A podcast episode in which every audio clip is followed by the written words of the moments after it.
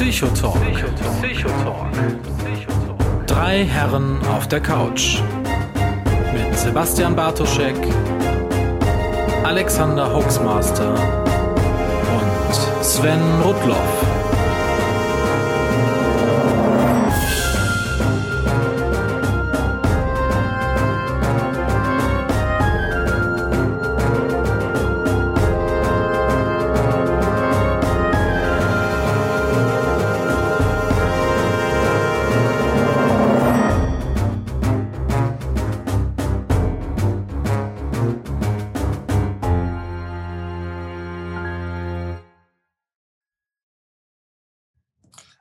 Wieczór. Z mojej strony mówi Sebastian Bartoszek, psycholog i witam wszystkich naszych słuchaczy do dzisiejszej wydawcy Psycho Talk.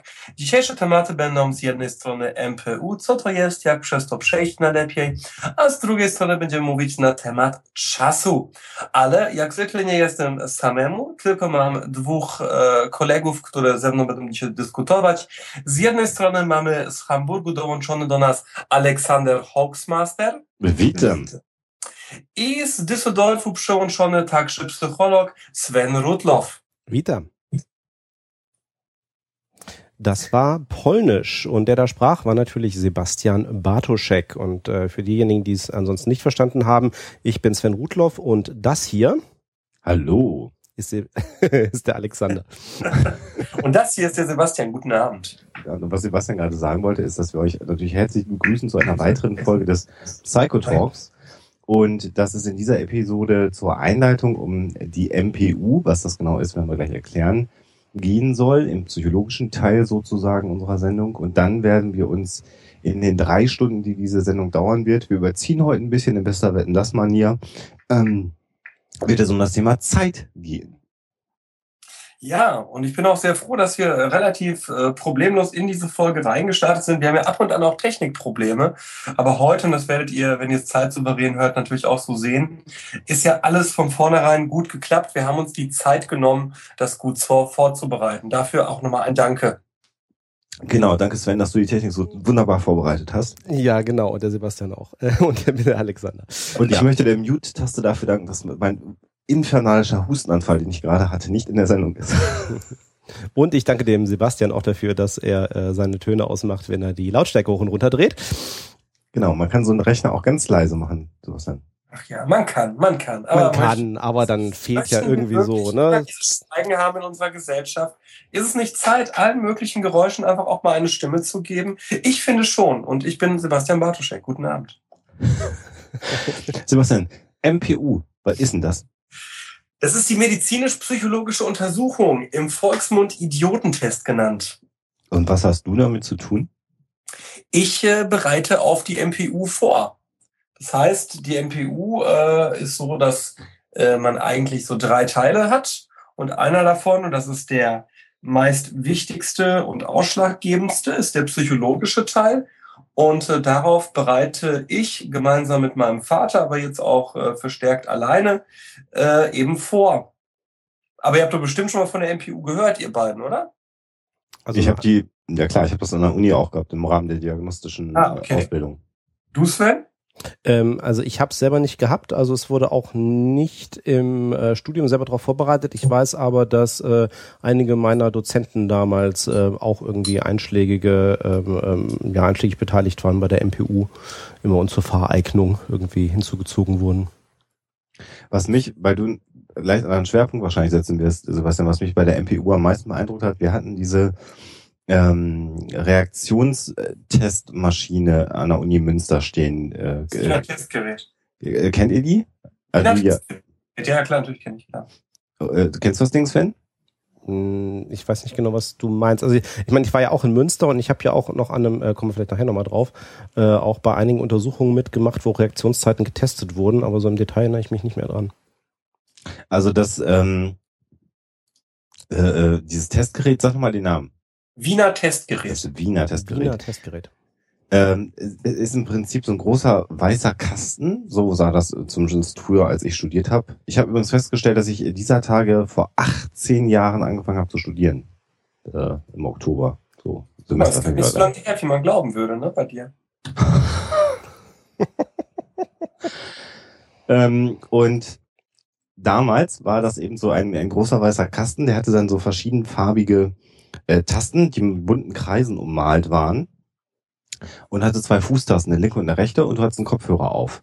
Und wenn ich das richtig erinnere, leuchteten die halt so ähnlich wie bei diesem Senso-Spiel, wenn das noch einer kennt. Man musste möglichst mhm. schnell die Tasten drücken und wenn ich das noch ganz richtig auf der Kette habe, war bei einem, glaube ich, hohen Ton musste man das linke Fußpedal drücken, bei einem tiefen Ton das rechte Fußpedal.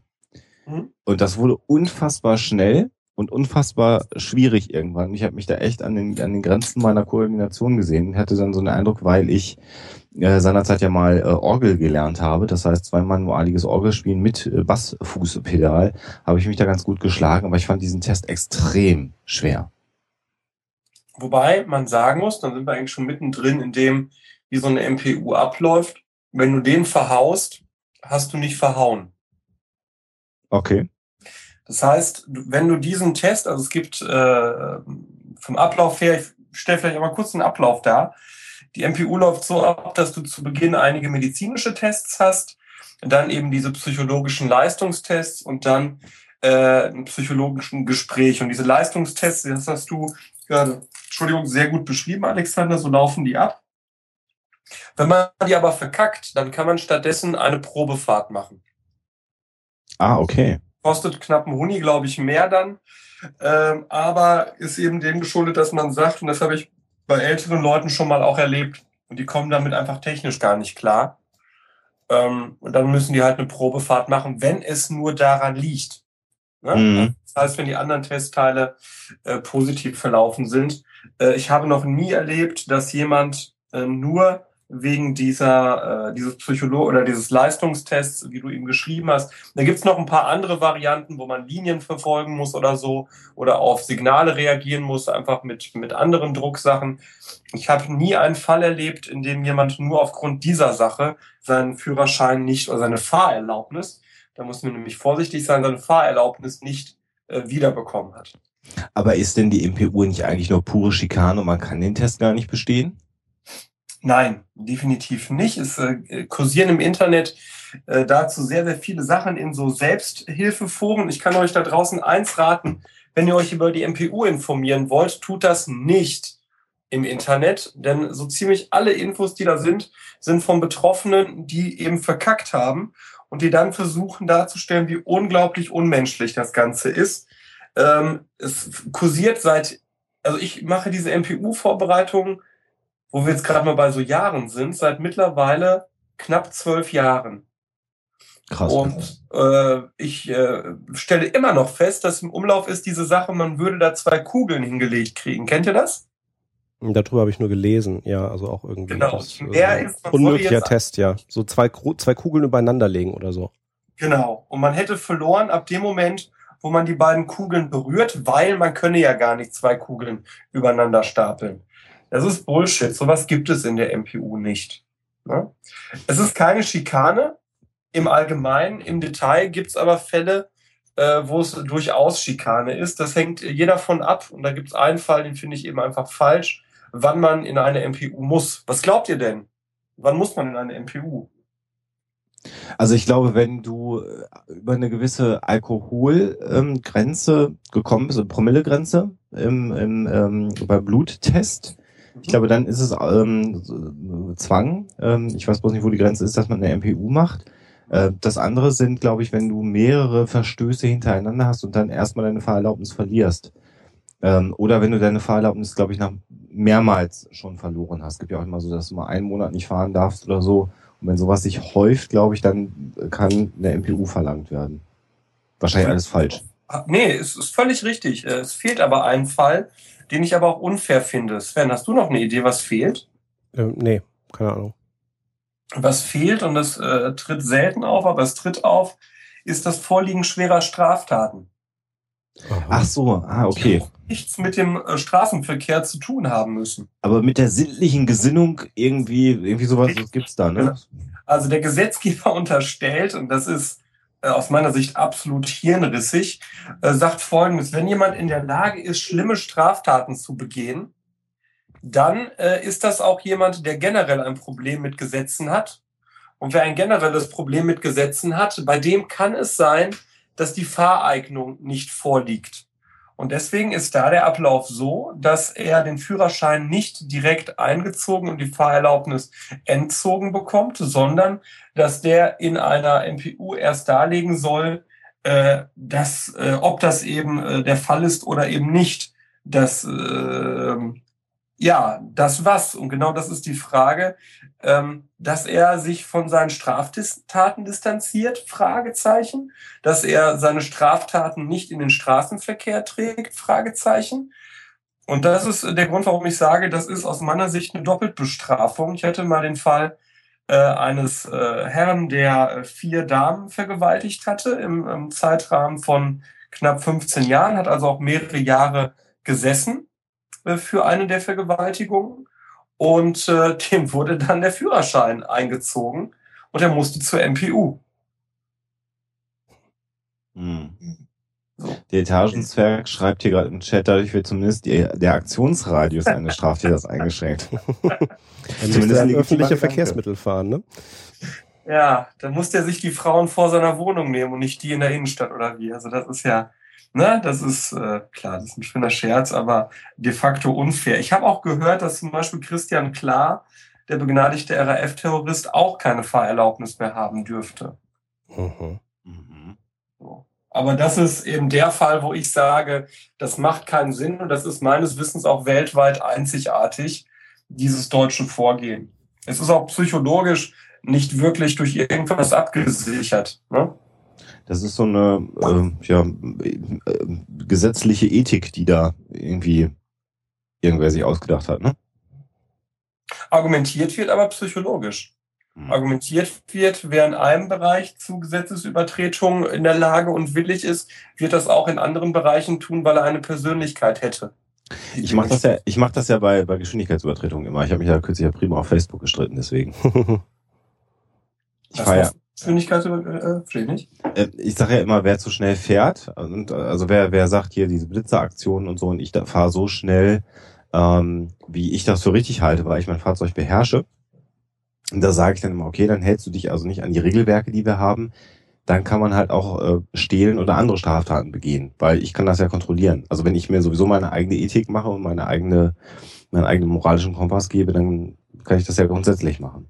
Also ich finde das halt nicht richtig, dass man sagt, pff, hier nachts. Du weißt aber schon, dass der Vergleich ein bisschen schief er, er hinkt, aber ich finde halt, das ist so.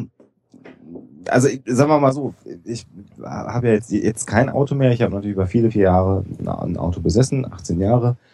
Ähm, ich habe nie ein Ticket wegen zu schnell fahren gekriegt. Das lag nicht daran, dass ich immer Glück habe und ich erwischt worden bin, sondern dass ich in den 18 Jahren nie zu schnell gefahren bin. Oder auch immer ins Ziel gekommen bin. Bist du denn viel gefahren? Weil ich fahre beispielsweise sehr viel äh, und kriege da, wobei ich kriege meine nie fürs Schnellfahren. Ich kriege im Monat, glaube ich, zwei, drei für Falschparken. Ja, Falschparken habe ich auch nie gehabt. Ähm, aber ich bin, was heißt wie, ich bin relativ viel gefahren. In der Zeit, in der ich in Münster war, war ich halt in ganz äh, Westfalen-Lippe unterwegs, ne? Mhm. Ja gut, okay, dann bist du auch viel gefahren. Hm. Also insofern das, das schon. Aber ich habe mich da halt dran gehalten. Das nervt natürlich alle. Ähm, die Hoaxmistress fährt nicht Etagenzwerg, kann ich an der Stelle mal sagen.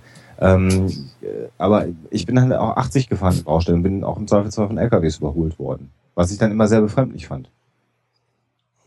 Ja gut, wobei, wobei, wie du schon sagst, der Vergleich natürlich ein bisschen hinkt, weil es ist so ein bisschen, äh, äh, ne, wäre den Anfängen, also klar, also äh, natürlich ist in dem Sinne schwarz-weiß, wenn es falsch ist, ist es falsch, ist es nicht, nicht rechtmäßig, ähm, aber ich meine, wir kamen natürlich jetzt von dem Thema sozusagen äh, Persönlichkeitshaft, ähm, dass äh, dann bei äh, Straftätern in anderen Bereichen daraus geschlossen wird, okay, das ist eine Täterpersönlichkeit und äh, deswegen überprüfen wir auch gleich mal, ob er dann eben rechtens ist, äh, überhaupt in dem Bereich aktiv zu sein. Ähm, das widerspricht ja in Teilen eigentlich auch äh, fundamentalen Grundlagen unserer Rechtsprechung. Ähm, theoretisch solltest du ja äh, in den meisten Fällen ohne Ansehen von äh, sozusagen vorherigen Straftaten oder ähnlichem ähm, für den konkreten Fall beurteilt und verurteilt werden ähm, und äh, jetzt nicht gleich sozusagen anzunehmen, ähm, ja, ähm, das ist halt ein schlechter Mensch. Sind wir übrigens in einem populären Missverständnis zur MPU. Der Gesetzgeber versteht die MPU nicht als Strafe. Deswegen ist die MPU auch zusätzlich zu Strafen verhängbar. Ansonsten wären wir in dem Bereich der Mehrfachbestrafung für eine Tat Der Gesetzgeber versteht die MPU aber ausdrücklich nicht als Strafe, sondern als notwendige Überprüfung der Fahreignung. Lass uns mal nochmal darauf zurückkommen, was genau bei einer MPU passiert. Und lass uns auch ganz kurz, weil das hier gerade irgendwann auch mal durch den Chat schon flog, der Punkt Drogen ist natürlich auch äh, ein Grund, in der MPU zu kommen. Also Drogenkonsum, ja. das haben wir noch gar nicht thematisiert. Und ähm, ich möchte an der Stelle, das haben wir in der Drogenfolge, glaube ich, auch schon drin gehabt. Ich sage es aber trotzdem nochmal, weil ich ähm, äh, dieses, dieses Argument immer sehr hinkend finde, dass die Leute sagen, naja, ähm, sie würden die, äh, den Konsum von THC, Tetrahydrocannabinol, also von entweder Haschisch oder Gras, ähm, das äh, am nächsten Tag kann man das ja auch noch nachweisen und man hat unter Umständen, wenn man Pech hat, und das wird dann nachgewiesen, das Problem, oder wenn einem regelmäßiger THC-Konsum nachgewiesen wird, dass man auch zur MPU muss. Das Ding ist in Deutschland, du musst gar kein THC im Blut haben oder in, in dem Nachweisdingen. Es reicht, dass du THC bei dir im Auto hast, um anzunehmen, du hast konsumiert. Okay, aber, aber gehen wir mal, gehen wir mal so weit, dass du tatsächlich untersucht worden bist und dir ist auch der Konsum nachgewiesen worden. Mhm. mhm. Da sagen dann ja auch Leute, naja, aber grundsätzlich Konsum nachweisen ähm, äh, reicht ja nicht, weil das heißt ja nicht, dass ich bekifft gefahren bin. Das ist ein äh, Argument, was häufiger kommt. Und ich will nur darauf hinaus, dass es ja Untersuchungen gegeben hat, äh, mit Piloten in Flugsimulatoren, die auch 48 Stunden nach äh, THC-Konsum, wie auch immer die das operationalisiert haben, ob die Kekse gegessen haben oder gekifft haben, weiß ich jetzt nicht, ähm, deutliche Einschränkungen der Reaktionszeiten gehabt haben. Das konnte man halt im Flugsimulator sehr gut überprüfen, weil der natürlich alles dokumentiert und jede Reaktion auf jedes Ereignis irgendwie dokumentiert konnte das sehr gut operationalisieren. Das heißt, THC hat anders als Alkohol einen länger wirkenden Einfluss auf die Reaktionsfähigkeit. Über andere Aspekte brauchen wir uns nicht unterhalten, aber das ist so, das ist, glaube ich, vielen Leuten nicht bekannt, die so argumentieren und sagen, naja, aber dann, hm, ne, so. Also so ganz unschädlich ist das nicht. Also natürlich hat Alexander recht, aber juristisch müsste er sich gar nicht äh, so weit rauslehnen, denn für die MPU ist gar nicht maßgeblich, ob ich wirklich betrunken oder bekifft gefahren bin, sondern ob ich regelmäßig höhere Mengen konsumiere. Da sind wir jetzt beim medizinischen Teil Untersuchung, ne? Äh, nein, ich, es, es fängt ja damit an, wie komme ich in die MPU. Ne? Der klassische Weg, den hast du vorhin gemacht. Ich habe einmal mehr als 1,6 oder mindestens zweimal 0,8 Promille im Blut bei einer äh, Autofahrt. Das kann man sich vereinfacht umrechnen. Äh, 0,8 Promille im Blut, das sind ungefähr 1,6 Liter Alkohol im Blut. Ja, also wenn ihr äh, vier Flaschen Bier getrunken habt ungefähr in zwei Stunden. Dann habt ihr, habe ich mich jetzt verrechnet, vier Flaschen sind zwei Liter. Nee, das passt nicht. Wenn ihr äh, acht, wenn ihr sechs Flaschen Bier getrunken habt, so in einer Stunde, dann habt ihr ungefähr 1,6 Promille. So, um, ne, ganz vereinfacht gesagt. Ähm, dann müsstet ihr in der MPU oder wenn ihr mehrfach mehr als 0,8 Promille hattet, oder wenn ihr äh, Drogen äh, unter Drogeneinfluss gefahren seid oder, wobei da warte ich jetzt auf die Reform, bisher waren es, wenn ihr mehr als 21 Punkte in Flensburg hattet, das ändert sich jetzt, weil der Bußgeldkatalog ja umgestellt wird auf eine äh, andere Punktung. Aber, und das ist ein Fall, der gar nicht so selten ist, wie ich äh, mal glaubte, auch wenn ihr zu Hause euch jeden Tag zusäuft, und nie ins Auto steigt, dann kann trotzdem euer Nachbar euch melden und sagen, äh, hier, der Fritz Müller, der kippt sich jeden Tag die Hucke voll und er hat ein Auto und einen Führerschein. Der einzige Unterschied ist, dann wird euch nicht der Führerschein entzogen, sondern der wird euch gelassen, bis ihr die MPU gemeistert habt. Und in der MPU, und das ist ein populäres Missverständnis, geht es gar nicht um die Trunkenheitsfahrt oder um die äh, äh, Drogenfahrt, sondern es geht allgemein um den Umgang mit Drogen oder Alkohol, wobei Alkohol ist für mich natürlich eine Droge, oder eben äh, um den Umgang mit Straftaten oder Punkten. Ich kenne so einen Fall, also der ist mir kürzlich erzählt worden, wo tatsächlich ein Nachbar, ähm, jemand, ähm, der ein Alkoholproblem, also alkoholkrank, das ist auch noch wichtig, dass Alkoholsucht ja eine Krankheit ist, das sollte man auch mal an der Stelle sagen, äh, da war es bekannt, dass jemand äh, alkoholkrank war und da hat dann irgendwann der Nachbar gesagt, ich kann mir das nicht mehr länger angucken, der fährt immer Auto, äh, alkoholisiert und das ist genau der Fall, den du gerade beschrieben hast. Ja, wobei, wie gesagt, du musst gar nicht Auto gefahren sein. Ne? Es nee. reicht, dass jemand sagt, der könnte unter Alkoholeinfluss Auto fahren. Was passiert dann? Dann werde ich eingeladen oder anders, äh, das ist jetzt je nach Fall unterschiedlich. Normalerweise, wenn du, der klassische Fall ist ja, du bist betrunken Auto gefahren. Der klassische Fall meiner Kunden ist, du bist betrunken Auto gefahren. Führerschein wird äh, entzo äh, eingezogen, äh, Fahrerlaubnis entzogen. Und ähm, dann hast du erstmal eine Sperrfrist von zwölf Monaten, in der du den Führerschein nicht wieder beantragen kannst. Und dann beantragst du nach zwölf Monaten den Führerschein und äh, dann äh, gehst du zur MPU und stellst fest, dass du die letzten zwölf Monate eigentlich dafür hättest nutzen müssen, um nachzuweisen, dass du Abstinenz bist, äh, abstinent bist. Das heißt, mittlerweile ist in Deutschland gängig das sogenannte ETG-Programm. Das war lange Jahre anders geregelt über die Leberwerte. Mittlerweile ist es eigentlich Pflicht. Das heißt, du musst über ein halbes Jahr mindestens, besser über ein Jahr äh, zu spontanen Urintests, wo eben geguckt wird, konsumiert diese Person die genommene Droge überhaupt noch. So, wenn diese Testsachen nicht vorliegen, brauchst du eigentlich gar nicht zur MPU mittlerweile antreten. Das war früher, wie gesagt, anders. Gehen wir mal davon aus, du hast diese Dinger in der Hand. Ich wollte den Ablauf der MPU erzählen. Ab der genau. Hüfte freimachen, das habt ihr noch gehört. Okay. Also, äh, nicht ab der Hüfte, sondern bis zur Hüfte freimachen. Das heißt, man macht sich obenrum frei. Das war über zwei Metern. Kontenance. Und wird also dann untersucht. Äh, das heißt wirklich rudimentär. Der Arzt guckt sich an, zwei Arme, ein Kopf, äh, kann der fahren, so, also ganz rudimentär tatsächlich. Danach kommt es dann zu der, äh, zu den psychologischen Leistungstests, die der Alexander beschrieben hat, wie ich finde auch sehr gut. Und danach kommt das Gespräch mit dem Psychologen. Aber das ist jetzt wirklich mal spannend, Sebastian, weil das ist, äh, das Gespräch mit dem Psychologen haben wir natürlich nicht simuliert. Ähm, was erwartet einen denn da? Also ich, ich habe, oder anders, äh, die Erwartung ist ja ganz oft, dass der Psychologe einen so mit Psychotricks malträtiert, dass man im Prinzip nur vorgefertigte Antworten erzählen soll, damit man bloß ja seine Fahrerlaubnis wieder bekommt. Genau, das ist der beste Weg, um nicht an die Fahrerlaubnis wiederzukommen.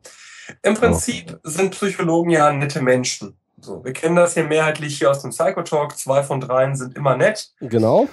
Und äh, genau, da, da ist er auch wieder, der, die Grinsekatze. ähm, der Psychologe hat eigentlich, ich gehe jetzt mal von der Alkohol-MPU aus, weil das so mein äh, täglich Brot ist, äh, hat eigentlich fünf Bereiche, die er abarbeitet. Er wird mit dir über die Trunkenheitsfahrt sprechen. Er wird über deine Trink-Lerngeschichte mit dir sprechen. Trink-Lerngeschichte? Mhm. Das heißt, es wird also hinterfragt, seit wann trinkst du Alkohol, in welchen Dosen? Ne? Das heißt, es wird also geguckt, ist die Person in der Lage, realistisch dazu Auskunft zu geben, wann es mit dem Alkohol angefangen hat und wann sich die Toleranz aufgebaut hat, so dass die Trinkmenge passend ist. Ne? Also wenn du da jemanden hast, und meine Kunden liegen meist so bei, ja, sagen wir mal so zweieinhalb bis dreieinhalb Promille, ne? Und jetzt erzählt hier einer, ich trinke äh, einmal im Monat vielleicht eine halbe Flasche Wodka. So, dann weißt du eigentlich, das ist Bullshit. Ne? Weil halbe Flasche Wodka einmal im Monat würde nie und nimmer zu diesen Alkoholmengen im Blut passen. Ne? Mhm. Deswegen ist die Trink-Lerngeschichte eigentlich der einfachste Teil, weil du na, einfach deswegen, weil es wirklich um Zahlen geht. Problematisch, weil äh, Menschen da sich vielleicht zum ersten Mal eingestehen müssen, welche Mengen von Alkohol sie wie oft tatsächlich konsumiert haben. Ne? Das ist so der zweite Teil. Der dritte Teil, das ist der, äh, an dem die meisten, die durchfallen und äh, die überwiegende Mehrheit fällt ohne Vorbereitung tatsächlich durch, ähm, ist der Teil Motive. Wieso haben Sie die Droge benutzt, die sie benutzt haben? Welche Funktion hatte das für sie? Dann die Überleitung, wie wollen Sie das eigentlich in Zukunft machen, ohne die Droge? Und da kursieren im Internet unglaublich viele Ratschläge. Man solle da sagen, äh, jetzt wäre mein Leben ja schön und bla und blub, was natürlich völliger Bullshit ist weil das dazu führen würde, äh, und das ist ein Grund, warum Leute äh, tatsächlich oft durchfallen, weil der Psychologe dann sagt, na ja, wenn sie getrunken haben wegen Stress und sie haben jetzt keinen Stress mehr, ist das ja toll. Aber Stress wird im Leben definitiv wiederkommen. Und dann, wie gehen Sie dann mit Stress um? Ne? Und dann geht es eben darum aufzuzeigen, wie willst du in Zukunft ohne die Droge äh, leben. Und diese, dieser Begutachtungsteil, dieses Gespräch, dauert ungefähr eine Dreiviertelstunde und der Psychologe ist da eigentlich nicht mies, also nicht mieser, als ich das auch als Gutachter bin. Du willst halt tatsächlich gucken, dass die Leute dir äh, die Wahrheit sagen und nicht irgendwelche auswendig gelernten Antworten. Und äh, ich als Vorbereiter arbeite eben auch nicht so, das gibt es da draußen auch, dass ich mit denen irgendwelche Fragenkataloge durchgehe, sondern ich acker mit denen äh, anhand dieser fünf gerade genannten Bereiche deren persönliche Lebensgeschichte so ab, dass sie die gut und verständlich darstellen können. Man muss dazu sagen, ich arbeite ja hauptsächlich mit Polen. Ich mache die MPU auf Polnisch. Wir sind äh, mit die einzigen in Deutschland, die das machen. Und da ist es natürlich dann auch nochmal wichtig, sprachliche Nuancen mit denen durchzugehen. Ne? Aber auch mit Deutschen. Man, man, äh, viele Menschen, äh, das ist auch völlig normal, haben in ihrem Beruf etwas anderes gelernt, als auf äh, Sprache zu achten. Und umso wichtiger ist es dann, mit diesen Leuten eben durchzugehen, was an Sprache äh, von Wichtigkeit ist und eben nicht. Wie gehst du denn mit jemandem um, Sebastian, bei dem du in der Vorbereitung auf eine MPU feststellst, der Mensch hat ein schweres Alkoholproblem? Bringst du ihm trotzdem bei, wie er gut aus der über die MPU kommt oder oder ist dir das an der Stelle egal oder hast du da ein ethisches Dilemma? Hm. Ethische Dilemma habe ich generell sehr wenig. An der Stelle hilft mir aber der Gesetzgeber. Okay. Dadurch, dass du ja die ETG über ein Jahr. So, äh, dann machen wir doch noch mal weiter. Wie ist denn der Klang? Ist der Klang jetzt besser? So da draußen? Lassen wir mal gucken. Nicht alle durcheinander. Ja, klingt besser. Ähm, Herr Bartoschek, sagen ja. Sie mal was? Äh, guten Tag. Dies ist der Herr Rotlauf. Nein, das ist der Herr Bartoschek. Oh Gott, jetzt fange ich schon wieder mit diesen Mindfucks an. Unmöglich. Ja, okay. besser. Siehst du, ja. irgendwie war in dem Setup irgendwie was. Ja, das, äh, ja, das ist der Ralf Stockmann dran schuld. Ralf, Ralf Stockmann von den Wikigeeks hat diese Aufnahme ruiniert. Nein, um Gottes Willen. Vielen, vielen Dank an Ralf. Das war schon ziemlich geil, was der letztens nachts gemacht hat für mich. Der also. Ralf hat auch richtig Ahnung. ja, ne? Ja. Sebastian, wir können an dieser Stelle sowieso auch nochmal Ralf wegen einer anderen Sache loben, ne? Ja, der hat uns allerdings nicht nachts in irgendeiner Form geholfen, Sven. Das, war das, das kann der sogar über, das kann der sogar übers Internet. Weißt du was, dem Stockmann glaube ich das sogar. Weißt du, weißt du, wir haben dafür App.net genutzt, da gibt's ganz tolle Anwendungen. App.net. Ach, das ist dieses Ding, wo außer Tim Pritlove keiner ist, ne? Ich habe Tim Pritlove kennengelernt. Wie jetzt? Ja gut. Ja, so real. Berlin, war das, das war das, war das deine äh, psychologische Untersuchung? Podcast Nein, ich habe wirklich, nein, ohne Scheiß, ich habe Tim Pritlove kennengelernt. Der ich war, war relativ angetrunken und auf einmal sagt Alexander, du weißt schon, wer das ist. Und ich sag, nein. Und Alexander sagt, das ist Tim Pritlove. Und dann habe ich äh, mich bei Sven, äh, bei Sven sag ich schon, bei Tim äh, versucht ins Gespräch zu kommen und habe ein Foto für meine Promi-Wand mit äh, Tim geschossen. Das hängt jetzt hier bei mir im Büro. Tim Pritlove und ich. Und ich. Und der Hoaxmaster. Wovon Sebastian spricht, ist das Hörertreffen in Berlin, wo tatsächlich so gegen halb elf plötzlich Tim war. Für ein, zwei Stunden. Sehr nett. War das erst halb elf? Das war relativ, ja, wir haben ja, ja. Ich hätte schon betrunken. Ja, wir haben, wir haben ja gefeiert, Sebastian, nach dem. Nach äh, dem Ding, wo der Ralf auch dabei war. Ja. Konzentration. Wo wollen wir denn jetzt stehen? Liebe ich Kollegen. habe eigentlich gar keinen Bock mehr über MPU und über Zeit zu reden. Nee, also äh, äh, MPU, ähm, äh, also wenn, wenn ich das jetzt mal so für mich zusammenfasse, weil also ich habe wirklich von den Details vorher noch nie irgendwie was gehört. Ähm, ähm, also im Grunde Sinn der ganzen psychologischen Untersuchung der MPU ist im Grunde, wenn ich jetzt mal sage, äh, eine Bestandsaufnahme zu machen, im Grunde ein diagnostisches Gutachten zu erstellen, ähm, wo, wo steht dieser Mensch mit seiner, ähm, ich sage jetzt mal Abhängigkeit und seinem Umgang mit Drogen als Bestandsaufnahme. Also im Grunde so ein bisschen das, was du natürlich jetzt nicht unbedingt in dem Maße, aber ähm, auch machen würdest, wenn du sagst, okay, ich fange jetzt eine Therapie an. Also ich muss ja erstmal wissen, wo der, wo der steht, wie er so grundsätzlich damit umgeht. Du versuchst dann halt nicht ihn da in seiner Sache zu verändern. Das ist vielleicht das, was du so ein bisschen äh, eben anderen, äh, ihm oder ihr einen anderen Blickwinkel gibst in der Vorbereitung auf die MPU. Ja. Also du versuchst ihn schon, ja, da muss ich ja. Äh, einhaken. Also ähm, das wäre gelogen. Natürlich versuche ich ihn sowohl zu verändern, und ihn ist jetzt gar nicht zufällig gewählt, weil ich fast nur Männer hier habe. Ich versuche sowohl ihn zu verändern, als auch zu verändern, wie muss ich mal ganz kurz, äh, ganz ernsthaft sagen, dass ich das total geil finde, weil ich kann es nur für mich sagen, ich würde keine Rundfunkserie hören, die gerade dreimal abgekackt wäre. Da, wäre. da hätte ich jetzt gesagt, ey, drauf geschissen, da höre ich jetzt Radio Nordwind, letzte Folge habe ich noch nicht gehört, das höre ich mir jetzt an. Äh, nicht hier diese drei äh, möchte gern Psychos. Und deswegen finde ich das toll, dass ihr noch dran bleibt. Also die Frage ist, Sollen wir über Zeit reden oder sollen wir heute mal Fragen aus dem Chat beantworten? Ich bin für Fragen aus dem Chat. Was sagt der Sven? Hm, ich glaube, dann verlieren wir die Hälfte der Leute, die im Chat sind, aber ähm, gut. Der Chat hat ja noch die Gelegenheit zu reagieren jetzt. Wir müssen jetzt wieder fünf Sekunden warten. Wir können auch Sachen zur MPU oder zur Zeit fragen. Ihr, weißt du, das ist so, das ist ja interaktiv. Ne? Ihr müsst einfach sagen, hier, das möchte ich hier, zack, bumm. Alexander, 30 Zentimeter, ja, nein. Über technische Überforderung. Zeit, Zeit, zweimal Zeit jetzt gerade schon. Okay. Dreimal oben schon, Doktor sowieso. Komplikation der Zeitreise, warum sollten wir darüber reden? Wir sind Psychologen. Äh, Doktor, kennen wir uns von irgendwo her, weil du mich immer auf die Zeitreise festnagelst? Hast du jetzt gerade normal gesprochen, Alexander? Ja, wieso? Du bist leise. Du, ja. Ich bin leise? Ja. Ja. Jetzt bin ich leise, jetzt bin ich laut. Ich habe aber hier auch wieder gar nichts geändert. Ähm, ja, jetzt wirst du wieder laut. Okay.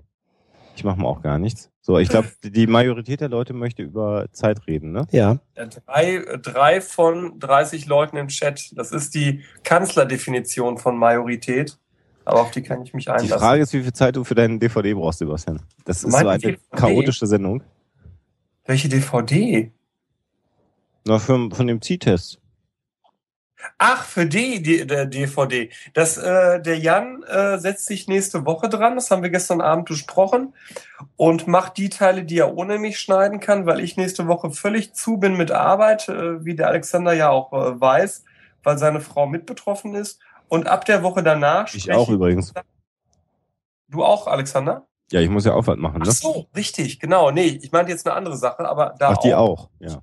Genau. Und ab der Woche danach äh, spreche ich meine Sachen nochmal ein, die wir brauchen. Und ich bin frohen Mutes, dass spätestens in der zweiten Novemberwoche wir die Psi-Test-Sache fertig haben. Gut. Okay, wir, wir sollen über Zeit reden. Okay. Wir reden jetzt über Zeit. Wir haben doch, wir haben doch keine Zeit. Rede doch mal über Zeit, Leute. Zeit. Zeit. Es sind uns auch Fragen gestellt worden, wie ich gerade darauf hingewiesen worden bin. Ja, das irgendjemand hat da gefragt, ob jemand Fragen hat. Äh, wir haben nicht versprochen, dass wir darauf eingehen. also ich freue mich auf jede der Fragen meiner Hörer einzugehen. Das ist im Bartocast auch so üblich. Wir sind ja aber nicht im Bartocast. Achso, sind wir denn? dann lasse ich das mal mit diesen ganzen Stimmverstellsachen und so, ne? So, die äh, Dame, die die Frage gestellt hat, deren Namen ich jetzt hier mal nicht nennen will, ist, hat gestellt, fangen wir, wir fangen mal damit jetzt einfach mal an und arbeiten wir uns durch. Ja. Die, die Sicht von Zukunft und Vergangenheit beziehungsweise deren Bedeutung, Definition über die Jahrhunderte. Und das hatten wir in der Mittelalterfolge. Nächstes Thema. Drauf, da haben wir überhaupt nicht drauf uns äh, vorbereitet, ne? Das haben wir in der Mittelalterfolge schon behandelt. Das war doch gar keine Frage, das war eine, eine Aussage. Was ist darin die Frage? Ja, die, und die Frage ist genau. Aha. Ja, wir warten. Achso, ich dachte, die kommt jetzt von. Nee, Alex. nee, ich, ich frage in den Chat, weil ich weiß, dass die Dame, die die Frage formuliert hat, auch im Chat ist. Ich, ich weiß gar nicht, ob ist denn, ja, wir können jetzt mal ein bisschen darüber ja. philosophieren, ist denn Zukunft, Vergangenheit, Zukunft und Vergangenheit in der menschlichen Historie, ist richtig, da haben wir ja schon mal an einer anderen Stelle drüber geredet, ist ja primär erstmal vom äh, äh, Bauern, also von, von Anpflanzen und Ernte, glaube ich, geprägt gewesen, oder? Oder sage ich jetzt Quatsch? Ja gut, die, die, die Frage ist immer, was für dein, äh, was für ein eigenes Leben wichtig ist in der Wahrnehmung. Und das, was du natürlich lange Zeit sozusagen wahrgenommen hast, ist äh, dein normaler Tagesablauf, dein Wochenablauf, ähm, der Jahresablauf und äh, wenn natürlich deine, äh, deine Arbeit äh, und das, was äh, du zum Überleben brauchst, sozusagen äh, mit dem Jahresablauf ganz gut hinkommt, ähm, warum musst du dir da irgendwie groß Gedanken machen über große Zukunft, große Vergangenheit, also Vergangenheit vielleicht sowieso noch nicht mal so groß. Ähm, gut, irgendwann kommst du dann dahin, dass du dann irgendwann erwachsen bist und es geht um Kinder und diese ganzen Geschichten und irgendwelche Planungen auf der Ebene. Aber sozusagen jetzt mal so wirklich 30 Jahre vorausdenken, wer, wer, wer brauchte das groß in der Vergangenheit? Ja, also das. Ähm ja, so stimmt das aber auch nicht. Das trifft so die mitteleuropäischen äh, Gesellschaften. Da trifft es sehr gut. Wenn man den Blick mal wirft auf die andere Seite des Ozeans, ähm, wenn du dein, dein religiöses oder dein, dein Staatssystem auf Religion aufbaust und die Religion wiederum auf Astronomie, so wie die Maya und Azteken mhm. das getan haben, dann wird es auf einmal sehr wichtig, Zeit vorherzusagen und auch lange in der Zukunft liegende Ereignisse vorhersagen zu können und ein, ja, wie soll ich sagen, äh, ein anderes Zeitgefühl zu entwickeln als dieses rein zyklische, was ja dieser Jahreszeitenkalender mhm. stark ist, ne? Die Frage ist gerade präzisiert worden. Die Frage, die gestellt worden ist und präzisiert worden ist jetzt gerade, war die Frage, ob die Zukunft früher kürzer war als heute. Äh, präziser formuliert, war Zukunft früher fünf Jahre und würde man heute von Zukunft in 300 Jahren sprechen? Ich glaube, ich beantworte jetzt mal einfach, ähm, für mich, dass das höchst individuell ist, was Zukunft ist. Mhm. Also formal gesehen ist gleich Zukunft. Also in einer Minute oder in zehn Sekunden ist Zukunft. Äh, die Frage ist so ein bisschen. Genau, genau, genau, genau genommen, glaube ich, in sowas wie sechs oder sieben Sekunden. Also ich glaube, es wurde auch mal irgendwie in psychologischen Experimenten ja, festgestellt, ja, ja. dass wir so, so, so einen Zeitraum von so, glaube ich, fünf Sekunden oder so nehmen wir so als gleichzeitig oder als jetzt war, sozusagen. Und alles genau. andere ist Vergangenheit oder Zukunft. Genau, das ist ungefähr so die, der Grenzwert, den man, den man operationalisiert hat. Ähm, Wobei ich die Frage schon verstehen kann. Ich sie auch. Ich kann sie auch, ich kann sie auch verstehen. Ich hätte sie genau andersrum beantwortet. Ich hätte damit gerechnet, dass aufgrund des massiven Wissenszuwachses, den mhm. es heute in kurzer Zeit gibt, heute Zukunft kürzer ist als früher. Das sind zwei verschiedene Aspekte. Das eine ist tatsächlich die Frage, wenn, wenn du über Zukunft redest, ähm, über welche Zeiträume sprichst du? Und das ist ja auch äh, eine Erfahrung, die wir im Laufe des Lebens machen. Ähm, Kinder in den ersten Lebensjahren haben kein Konzept von Zukunft, weil sie kein Konzept von Vergangenheit haben. Ja. Äh, du, brauchst erstmal ein gewisses. Man das, weißt du zufällig, wie man das äh, herausgefunden hat? Äh, ähm, äh, also äh, nicht, nicht im Detail, aber ich habe in der ähm, äh, ich habe eben auch äh, mit, mitgelesen, also das, wie gesagt, ich glaube ungefähr bis zum Alter von drei oder vier Jahren ist es äh, angeblich sehr schwierig, sich mit Kindern über, über, über Pläne zu unterhalten, die halt über ein paar Tage hinausgehen, die weiter in der Zukunft liegen.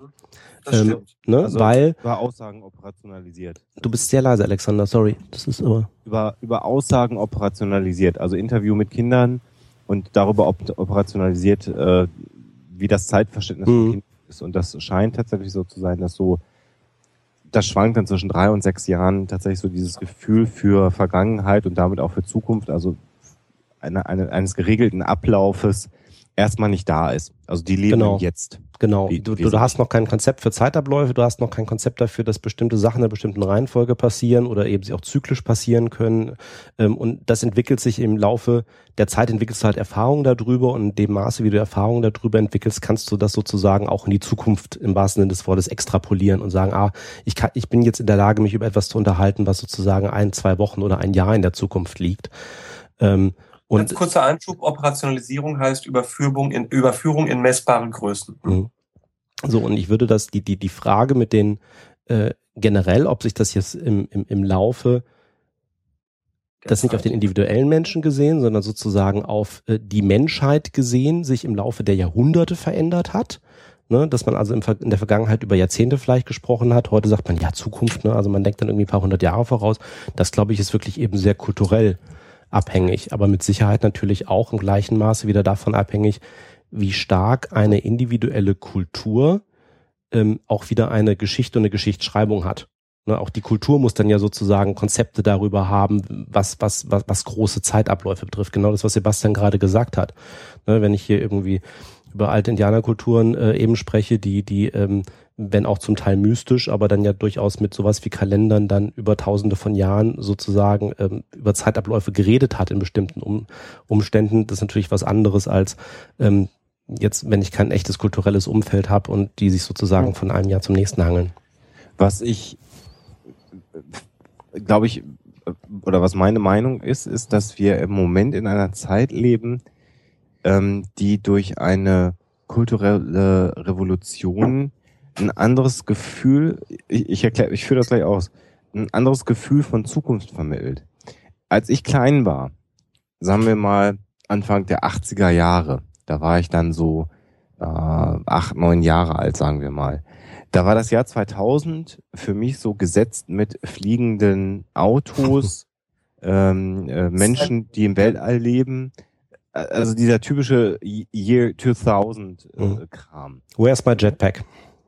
So, yeah. genau, genau. Ähm, und was, was wir ja miterlebt haben, und ich weiß gar nicht, ob das immer allen Leuten so bewusst ist und vor allen Dingen auch der Generation nach uns, ähm, als ich angefangen habe zu studieren, ich habe vorhin gesagt, ich habe vor 18 Jahren angefangen zu studieren, im Oktober relativ genau. Als ich angefangen habe zu studieren, hatte ich keinen privaten Internetzugang. Ich habe erst im ersten Jahr meines Studiums ein, ein, ein Einwählmodem, ja, so ein akustisches Ding mhm. noch, ein 56K-Modem gehabt. Immerhin. Wenn ich, immerhin dann. 14.4er ähm, war mein erstes. Immerhin. So, und, und ich glaube, die Generation Internet und die Kombination zum mobilen Internet, was wir ja alle inzwischen nutzen, über Smartphones, über Tablet-PCs, äh, wir haben zu Hause fast alle WLAN, sind mobil mit dem Internet unterwegs. Das ist eine ganze Menge Zukunft, die End oder Mitte der 90er Jahre, ich weiß nicht, ob das irgendwelche Visionäre wird gegeben haben, die das äh, prognostiziert haben, ob, ob das allen Menschen so klar war, dass das so fundamental das Leben ändert. Äh, insofern glaube ich, dass da die Zukunft ganz rangezogen worden ist, ganz kurz gefasst worden ist, so gefühlt. Wo, wo, wobei das halt, wie gesagt, nur einzelne Bereiche betrifft. Also ich stimme dir zu, also ja. ähm, ich weiß auch gar nicht, wo das war, kürzlich auch wieder irgendwie so einige Artikel gesehen, so genau mit der Überschrift, die Zukunft ist ja eigentlich gekommen, die wir uns damals vorgestellt haben, halt nur nicht genau so, wie wir sie uns vorgestellt haben. Ähm, ich glaube auch, dass das in den letzten Jahrzehnten auch äh, gerade was wir gesagt haben durch ähm, Mikrochip-Technologie, Internet deutlich zugenommen hat. Also diese subjektive Geschwindigkeit, wie, wie Zukunft realisiert wird. Aber gleichzeitig muss man einfach sagen, viele Sachen von dem, was man sich vom Jahr 2000 vorgestellt hat, sind immer noch nicht realisiert. Andere Sachen konnte man sich damals nicht vorstellen und die sind da.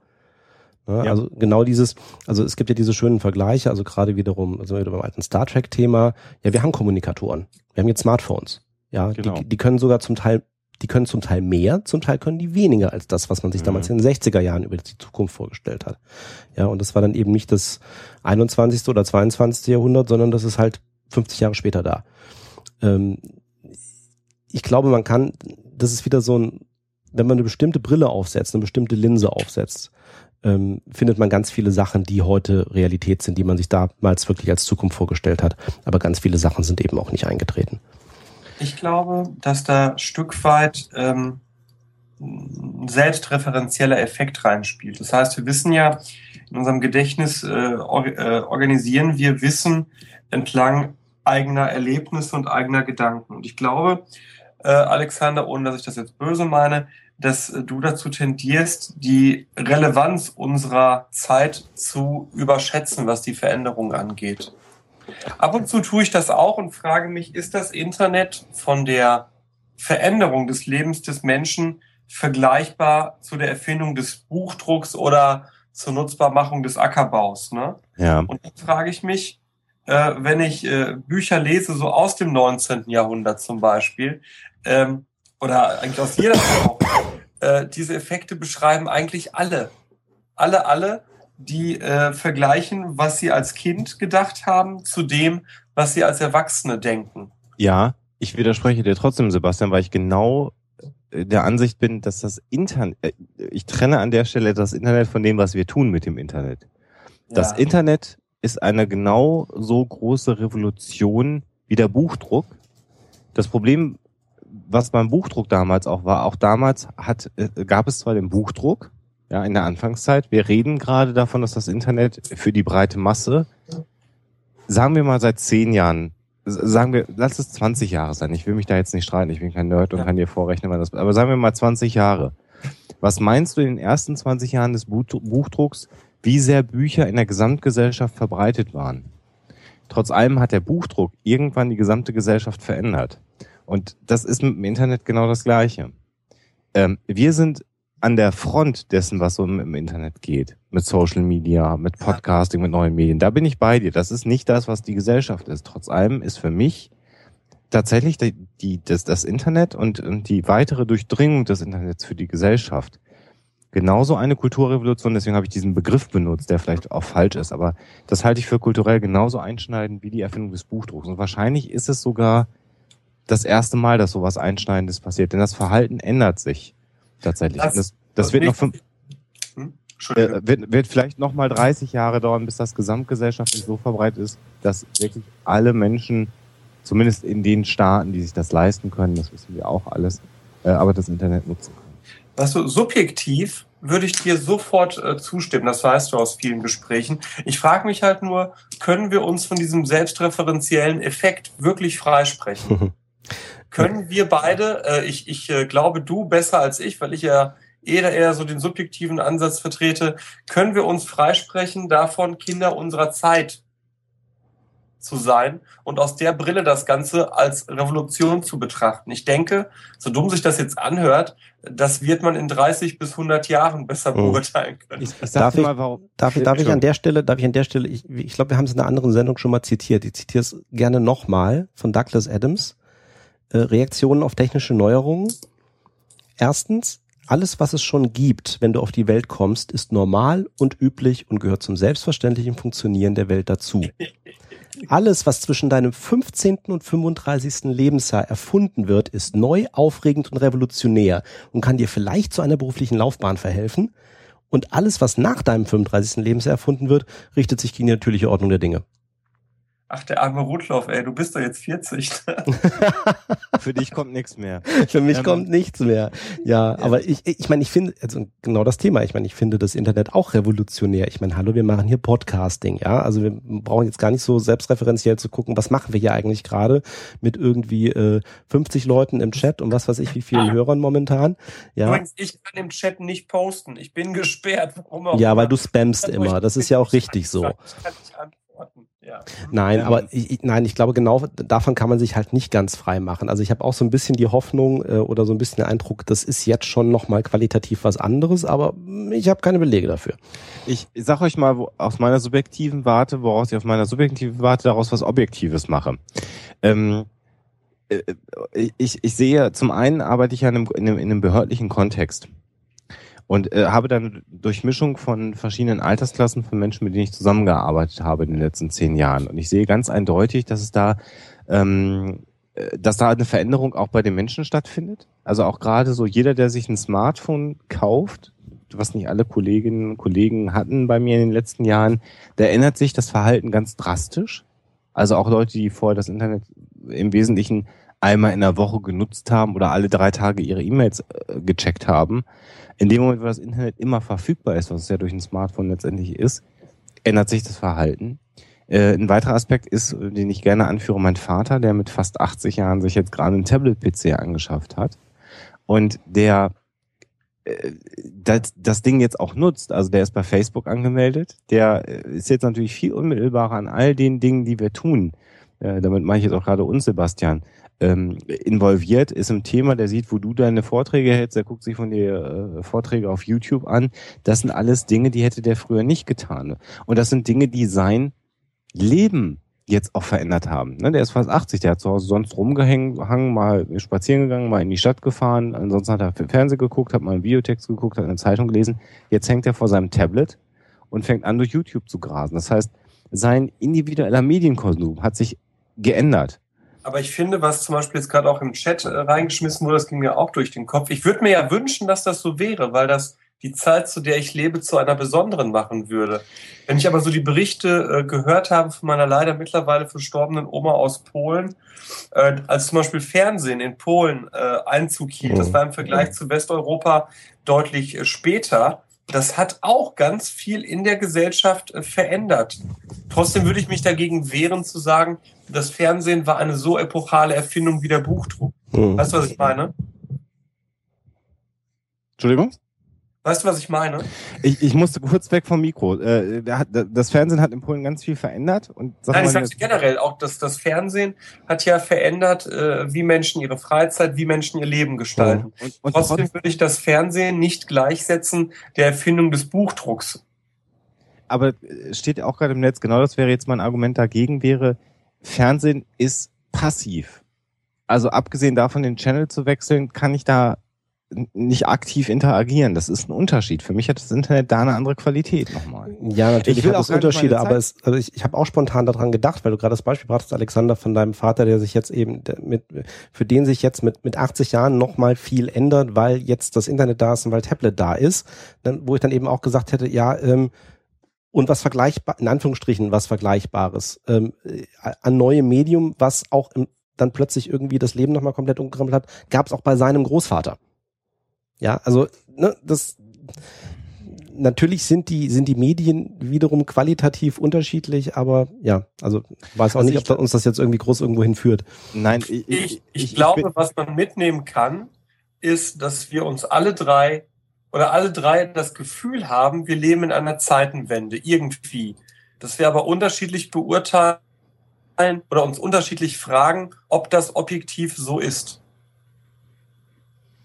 Ich weiß, ich, äh, Sebastian, ich weiß, du hast immer einen Vorbehalt dagegen, dass Menschen sagen, in meiner Zeit, meine Zeit ist eine besondere Zeit.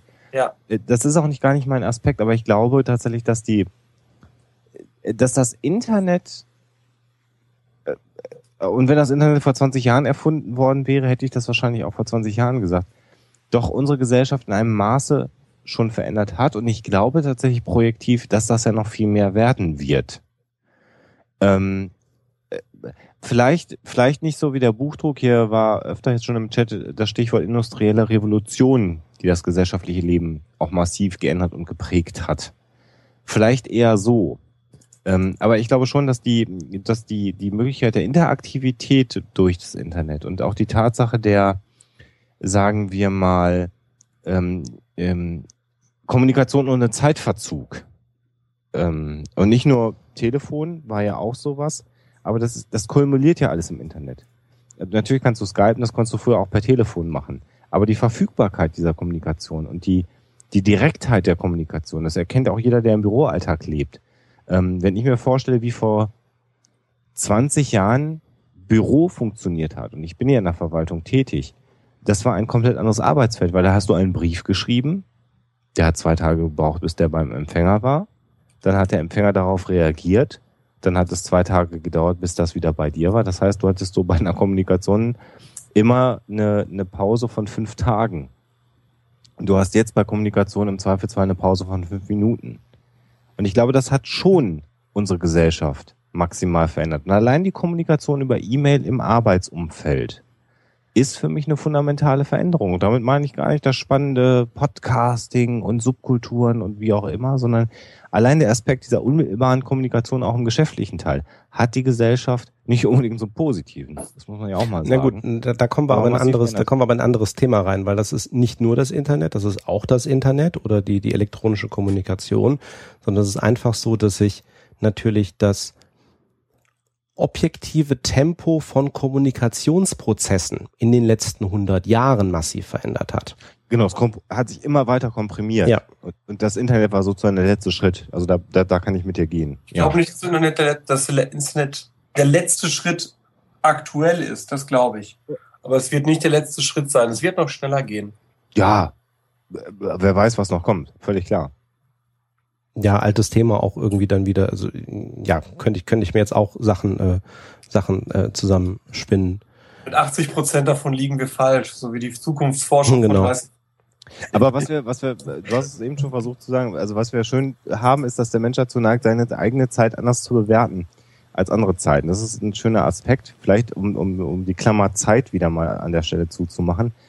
Ähm, aber es gibt noch andere spannende Themen zum Thema Zeit, die wir vorbereitet haben. Sonst kommen wir in so eine Internetdebatte rein, für die wir vielleicht auch alle gar nicht so qualifiziert sind, die, sie zu führen. Ah, ich denke schon, aber äh, vielleicht noch Du spannender. bist, äh, du bist für alles qualifiziert, Sebastian. Das wissen wir. Außer für die Teilnahme am IRC-Chat. Ja. bei App-Seite reinzugehen. Das hat nicht geklappt. Und jetzt bin ich schon wieder gesperrt als der Bato 2. Da scheint tatsächlich eine unbekannte Macht, äh, ich sag mal die schwarze Macht, verhindern zu wollen, dass Tja. ich direkt mit Leuten kommuniziere. Ja, dann entschleunigt dich das doch mal ein bisschen. Genau, da kannst du dich voll auf das Gespräch konzentrieren. Genau. Äh, Zeiten. Ja gut, also ne, Psychologie ist das erste Thema, was mir zum Thema Zeit eingefallen ist. Äh, ganze Thema Zeitwahrnehmung ist ja was, was uns als Psychologen irgendwie immer begleitet. Mhm. Ähm, genau das Thema, das ist ja irgendwie äh, objektive Zeit gibt's ja eigentlich noch gar nicht so lange. Also die Uhrzeit, wie wir sie kennen, äh, ist das eine Thema, aber wie wir eben subjektiv Zeit und Zeitabläufe wahrnehmen, damit haben sich auch die Psychologen ja schon eine ganze Weile lang beschäftigt. Wir hatten vorhin schon bei der MPU das Thema Reaktionszeiten. Mhm. Ne? Ähm, wie schnell können wir eigentlich, äh, wie schnell können wir eigentlich reagieren? Ähm, und ähm, ein Detail dabei, was äh, für mich mal so eins von den vielen Aha-Erlebnissen war, wo ich mir nie Gedanken drüber gemacht habe, war ja auch allein schon unserem eigenen Körper. Wir konstruieren ja sowas wie Gleichzeitigkeit. Weil Mhm. alles, was wir ja von der Welt wahrnehmen, das landet ja sozusagen zu ganz unterschiedlichen Zeitpunkten und mit ganz unterschiedlichen Geschwindigkeiten bei uns irgendwo im Hirn. Also äh, äh, wir, wir können sehr schnell irgendwie mit, mit den Augen, also visuell können wir sehr schnell irgendwelche Dinge wahrnehmen. Ähm, hören dauert schon ein bisschen länger. Ähm, und wenn dann irgendwie sozusagen ähm, also das ist immer so dieses klassische Beispiel, äh, ne, du, du, du trittst, äh, du trittst, du siehst gerade im letzten Moment noch den Nagel auf dem Boden liegen, bevor du reintrittst, ja, und irgendwie kommt dann doch irgendwie das, das Schmerzgefühl und irgendwie dieses, dieses, ah, ich trete jetzt in den Nagel, kommt irgendwie gleichzeitig bei dir im Kopf an, wo du natürlich schön nachweisen kannst, dass irgendwie da die Nervenverbindungen unterschiedlich schnell laufen. Also bis, bis da irgendwie ein Signal vom Ende deines Fußes in deinem Gehirn angekommen ist, dauert es halt ein bisschen länger. Ähm, und da konstruiert dann sozusagen dein Gehirn daraus automatisch alles, findet aber gleichzeitig statt. Und ähm, dann so, ah ja, und das Gehirn muss dann also immer automatisch so sozusagen in, zusammenrechnen und immer auf den langsamsten Reiz warten. Ja, und da kann es natürlich dann auch mal zu ein bisschen Verschiebungen kommen. Da gibt's dann auch so eine gewisse Toleranz. Das haben dann auch irgendwann, das, in dem Zusammenhang habe ich das auch gelesen, äh, so äh, ganz am Anfang, so beim Tonfilm, haben sich die Toningenieure groß Gedanken darüber gemacht, so, ja, wir müssen jetzt ganz genau darauf achten, dass das Bild und der Ton immer irgendwie dann wirklich genau synchron kommt, weil ansonsten wirkt das ja ganz komisch. Dann haben die ganz schnell gemerkt, dass sie da durchaus äh, einiges an Millisekunden, äh, also ich glaube so eine Zehntel, Zehntelsekunde irgendwie so Zeittoleranz haben, irgendwie, das muss nicht synchron kommen, das nimmt der Mensch dann immer noch synchron wahr. Aber lustig ist, wenn es dann aber eine Schwelle über, überschreitet, dann ist es maximal nervig, wenn Ja. Ton und Bild nicht synchron sind. Genau. Dann kannst du es eigentlich nicht mehr ertragen. Nee. Ich das, genau das wollte ich gerade erzählen. Ich habe ja letztens äh, mein erstes Video so richtig geschnitten, dieses Interview mit dem äh, Lars Fischinger, ne? Ja. Da hatte ich Ton und Bild getrennt zum ersten Mal tatsächlich so geschnitten. Und das war ganz interessant, äh, tatsächlich psychologisch, weil ich äh, zuerst die Tonspur verschoben hatte ne? und dann nach und nach mich na, äh, annäherte an die Mundbewegung und das erst maximal, wie du gerade richtig sagst, Alexander, genervt hat und ich zwei völlig unverbundene Eindrücke hatte. Und dann das passierte, was du gerade gesagt hast, Sven, äh, dass ab irgendeinem Zeitpunkt X das auf einmal zusammenfiel und ich es ab da auch nicht mehr getrennt wahrnehmen konnte. Ne, was davor Mhm, ganz ja, selbstverständlich war. Ich habe das Audioelle gehört und das Visuelle gesehen und das waren im, ich sag mal, in meiner Wahrnehmung zwei völlig getrennte Kanäle. Als es dann zusammenfiel, war es ein für mich untrennbarer Kanal. Das Spannende dabei ist ja auch nochmal, wenn wir das noch ausführen wollen, äh, die Tatsache, dass das Gehirn ja in der Lage ist, Dinge unterhalb der bewussten Wahrnehmung auch äh, zu verarbeiten, also wahrzunehmen, ähm, äh, bevor man es bewusst verarbeitet. Also der berühmte Priming-Effekt, an dem ja ewig viel herumgeforscht Mhm. wird. Ähm, ähm, das heißt, Priming-Effekt, wir, äh, wir sind übrigens kürzlich dafür kritisiert worden, wir würden zu viele Fachausdrücke benutzen und sie nicht Bahnung erklären. heißt das im Deutschen, ne? Genau, Bahnung wäre, glaube ich, die, die gute Übersetzung, sehr schön. Du hast jetzt nicht Barnung mit N gesagt. Sondern oder? ba nee, Bahnung mit H. Bahnung. Bahnung. Erkältet, entschuldige, dass ich etwas nasal, Bahnung. Wir sind alle erkältet diese Woche. N-U-N-E-G. Ja, entschuldigen. Ja, der Pole da wieder. Ähm, Warnung. Ähm, das heißt, dass das wird ganz oft mit ähm, Richtungsreizen gemacht. Rechts, links ist sowas ganz äh, typisches, dass zum Beispiel ähm, ganz cool, also ein klassisches Szenario wie ein psychologisches Experiment zum Priming stattfinden kann, ist, man sitzt vor einem Computermonitor und hat ähm, guckt auf den Bildschirm und hat eine Taste links und rechts und soll möglichst schnell auf die Reize reagieren, ob also links auf dem Bildschirm, am linken Rand was erscheint oder rechts auf dem Bildschirm was erscheint. Und bei Priming-Experimenten wird dann Folgendes gemacht, dass ganz kurz, bevor der eigentliche Reiz, auf den man reagieren soll, ähm, zum Beispiel ein Pfeil nach links eingeblendet wird, der aber so kurz eingeblendet wird, dass man ihn nicht bewusst wahrnehmen kann. Das kann man testen, wo ist die bewusste Wahrnehmungsschwelle und der ist so schnell, Entschuldigung, dass man ihn nicht wahrnehmen kann. Und was sich in diesen Untersuchungsreihen zu bestätigen scheint seit vielen Jahren ist, wenn man also vorher einen Pfeil nach links sieht, auch wenn man ihn nicht wirklich wahrnimmt, dann ist man etwas schneller in der Reaktion auf einen Stimulus, der dann auf der linken Seite kommt. Umgedreht, wenn man quasi einen Pfeil nach links sie sieht und das Gehirn sagt, jetzt kommt gleich links was, kommt rechts was, ist man ein bisschen langsamer. Das ist dieses Priming-Ding. Wobei Priming nicht immer subliminal, also nicht immer unterbewusst oder unbewusst sein muss. Kann auch bewusst sein, ich genau. einen Versuch, macht ihr den mit mir? Ihr kennt den bestimmt, aber ihr müsst mitspielen. Und alle da draußen bitte auch. Ich weiß schon, was Genau. kommt. Okay, ihr müsst jetzt so schnell wie ihr könnt die Fragen, die ich stelle, beantworten. Bereit, Sven? Ach so, ja. Okay, ich weiß, was kommt. Mhm. Ja. Ich werde okay. trotzdem drauf reinfallen. Bereit? Alexander, bereit? Ja. Okay. Welche Farbe hat Schnee? Weiß. Welche Farbe hat Schnee? Weiß. Welche Farbe hat Schnee? Weiß. Weiß. Was trinkt die Kuh? Wasser. Wasser. Wir sind doof, ne? Welche Farbe hat Blut? Rot. Welche Farbe hat Blut? Rot. Rot. Wann fährst du über die Ampel? Grün. Grün. Was wir jetzt hier gerade bestätigt haben, ist, dass wir diese Tests schon hundertmal gemacht Ja, haben. genau. Wir uns Wir- angestrengt haben. Äh, ich weiß aber, dass ich in anderen Zuständen sofort Milch und Rot sagen würde. Ja. Genau, das ist äh, semantisches Priming. Das heißt, man löst ein äh, semantisches Netzwerk aus, eine der Möglichkeiten, wie das Gehirn äh, aufgebaut ist.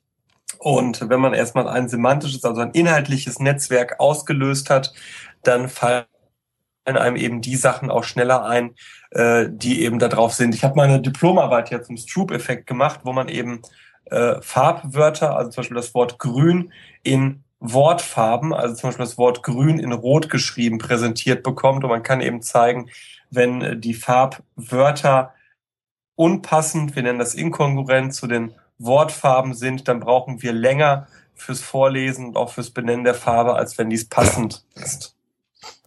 Im, Im Chat läuft gerade eine, eine Diskussion unter anderem, ja, konstruieren wir die Zeit oder konstruieren wir nicht eigentlich die Wirklichkeit? Liebe Leute im Chat, wir konstruieren die Wirklichkeit und dafür brauchen wir eine Wahrnehmung von Zeit. Ähm, also Genau. das ist, äh, wir, wir brauchen Zeit, wir brauchen Zeitgefühl, um uns zu organisieren und sowohl unsere Zeitwahrnehmung als auch unsere gesamte Erinnerung und unsere gesamte Wahrnehmung äh, ist auch äh, ist ohnehin konstruiert. In, äh, ne? Also ich will jetzt nicht in Konstruktivismus verfallen, aber ähm, klar. Und da gibt's dann natürlich auch Konstruktionsfehler und da gibt's dann auch äh, schöne schöne Momente wie das Priming, wo dann durchaus äh, dann mal Sachen auseinanderlaufen. Ich Ähm. glaube, was, was Psychologen immer bewusst ist, weil sie sich sehr schnell, also sehr, früh im Studium mit, Wahrnehmungspsychologie beschäftigen. Und Wahrnehmungspsychologie ist immer genau dann spannend, wenn einem die Einschränkung der eigenen Mhm. Wahrnehmung äh, vor Augen geführt wird. Ähm, bewusst ist es, dass wir das, was wir als Realität wahrnehmen, nur das ist, was wir als Realität zusammenbauen. Hm. Äh, und das ist für uns, glaube ich, ein Konzept, was wir immer präsent haben als Psychologen, weil wir das so gelernt haben irgendwann während des Studiums, was für mich an vielen Stellen auch im Studium schon auch ein Stück weit etwas war, was ich schlucken musste, Mhm. wo, ich, wo ich selber gemerkt habe, Alter, du bist total unzulänglich eigentlich, um in diesem Universum zu existieren, weil die Hälfte von den Dingen, die du glaubst, dass sie so sind, sind eigentlich gar nicht so, sondern du machst es näherungsweise so, dass du darin existieren kannst, aber eigentlich ist es vielleicht auch komplett anders. Das ist ja genau dieser Konstruktivismus. Hm. Trotz allem führt das aber nicht dazu, dass die Realität in Anführungsstrichen Beliebig komplett ist. anders, äh, beliebig ist und für jeden komplett anders ist. Ja. Weil dafür sind wir uns dann doch insgesamt zu ähnlich. Dass es immer interindividuelle Unterschiede gibt, ist klar.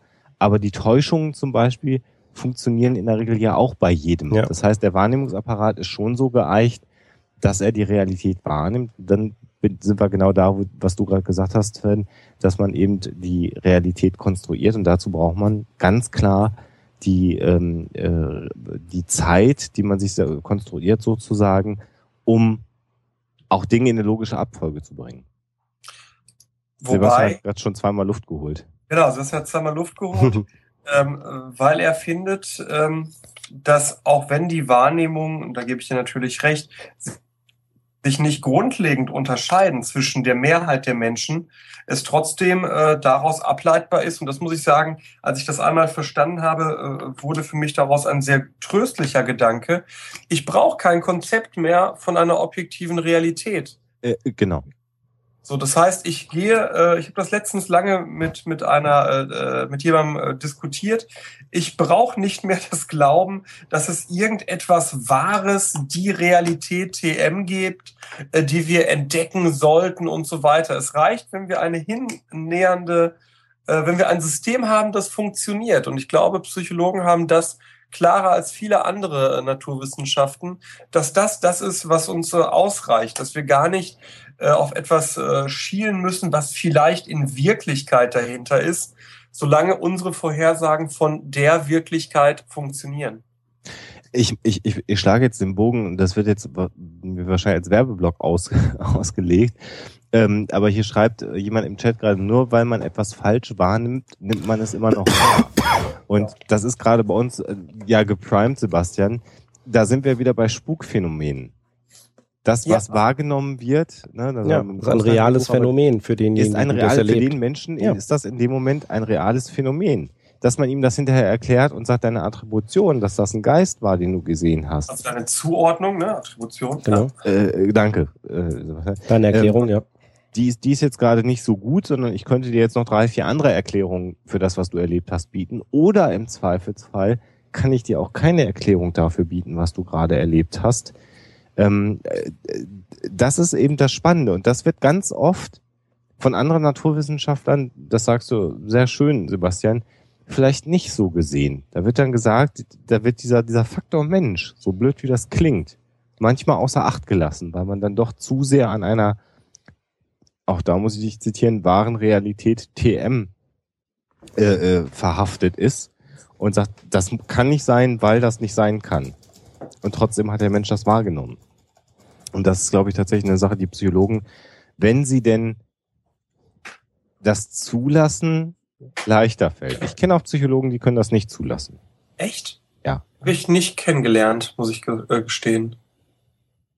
Doch. Wir sind gerade ganz schön flauschig. Sven, kannst du uns mal irgendwie hier in den Arsch treten? Sagen wir es mal so, ich finde es immer ein bisschen gefährlich, wenn wir da, also ähm, man könnte die Diskussion zu verstehen, so zu verstehen, dass äh, ihr nichts davon haltet, dass es, also ne, so nach dem Motto, es braucht ja keine objektive Realität, und eigentlich ist es auch relativ egal. Was ja im ja. Grunde euren ja. anderen, anderen, wo, anderen, anderen Projekten widersprechen würde, dass das nicht wichtig ist. Nein. Äh, mach mal ein Beispiel, verstehe ich nicht. Ja, mein Gott, die meisten Huxilla-Geschichten, da müssen wir uns auch eigentlich gar nicht mit beschäftigen, wenn es eigentlich gar nicht um die Objektivität geht. Es geht um eine, nee, also da möchte ich jetzt mal hier. äh, es geht um die Frage der Wahrscheinlichkeit. Ich habe kein Problem, beispielsweise, wenn jemand äh, nach einer Hoaxilla-Folge sagt, ich möchte es aber trotzdem anders glauben und für mich anders wahrnehmen. Ich finde aber, dass man gesellschaftlich in der Pflicht ist, wahrscheinlichere Deutungen anzubieten. Wenn die jemand für sich nicht annehmen will, dann will ich auch kein Faschist sein und dem meine Wahrnehmung aufdrücken. Solange er mich mit seiner in Ruhe lässt. Ab da wird's ja kritisch für mich. Sven ist noch auf einem anderen, auf einem anderen Film, glaube ich, äh, Sebastian. Ähm, ich glaube, bei Sven geht es darum, dass wir. Man könnte euch als radikale Konstruktivisten missverstehen.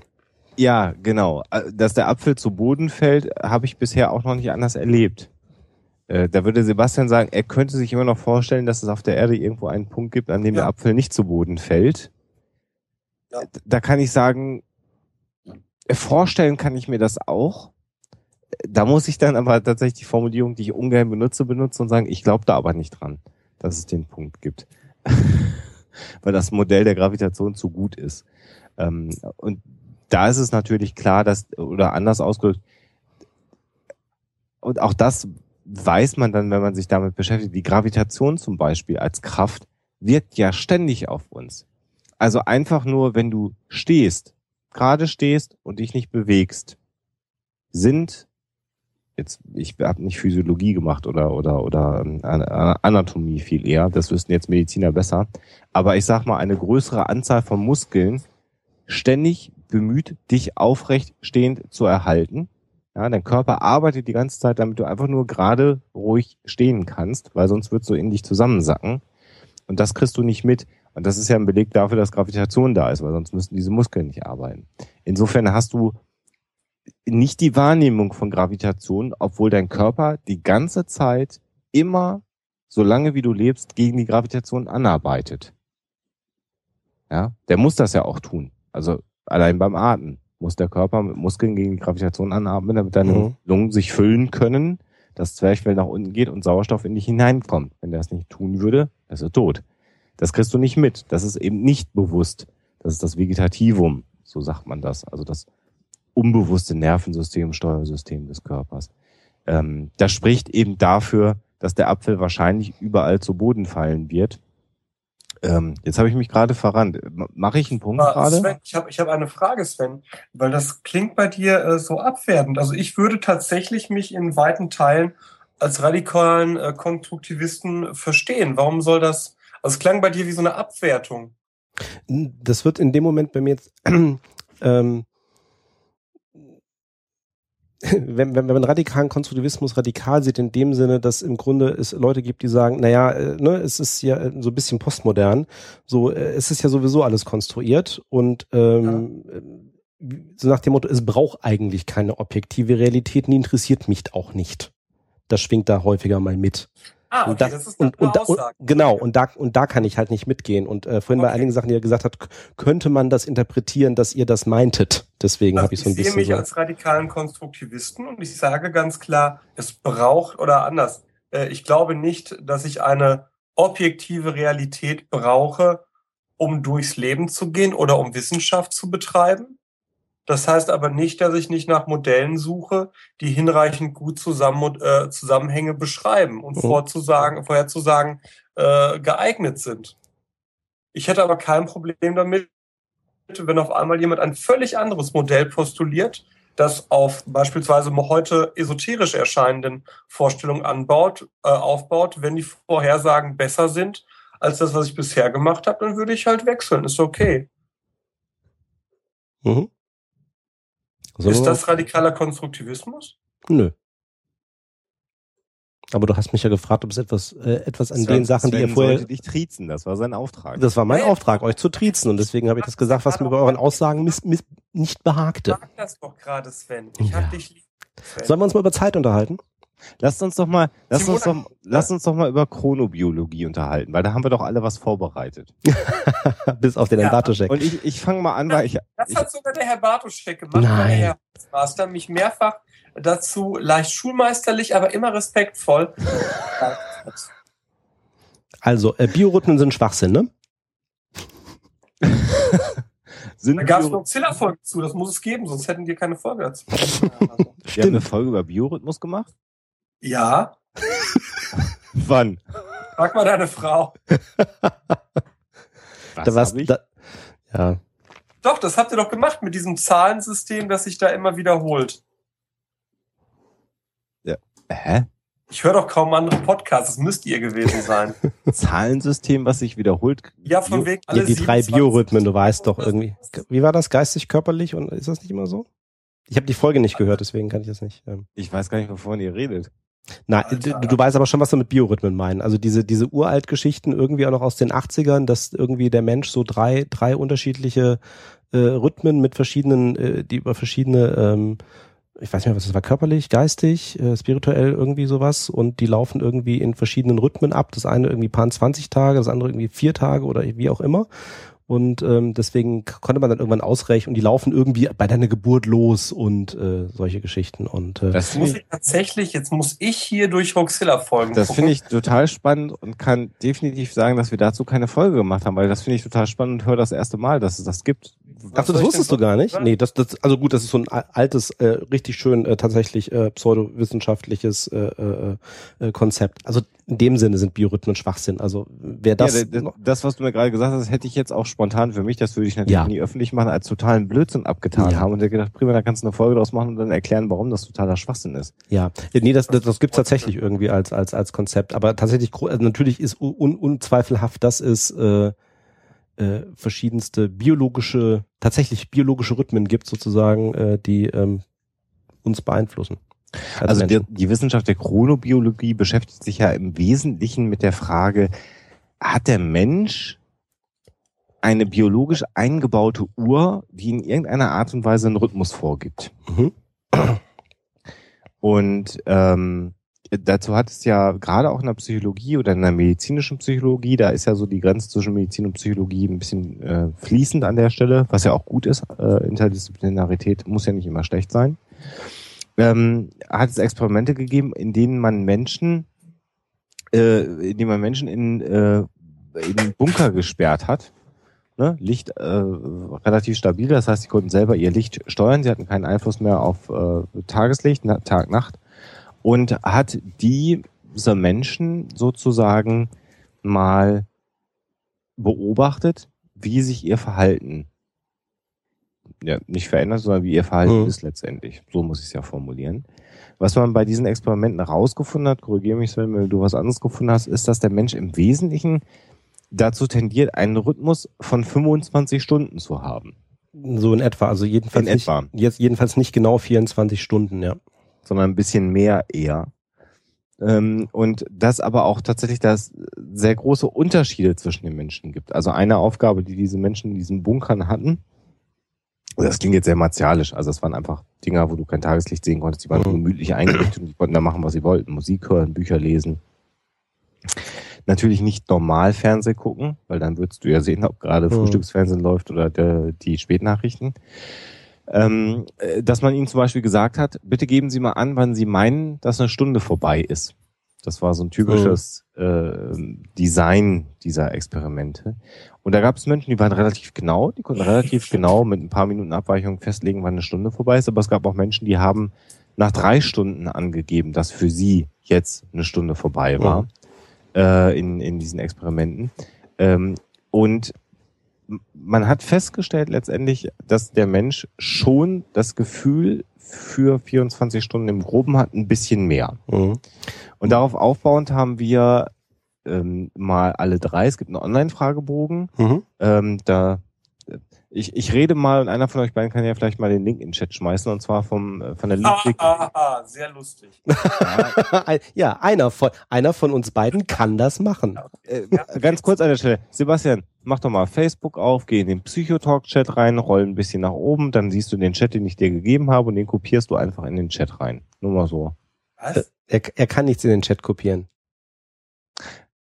Ach so, ich dachte, das wäre die technische Unfähigkeit von Silvester. Ja, das ist die technische Unfähigkeit heute.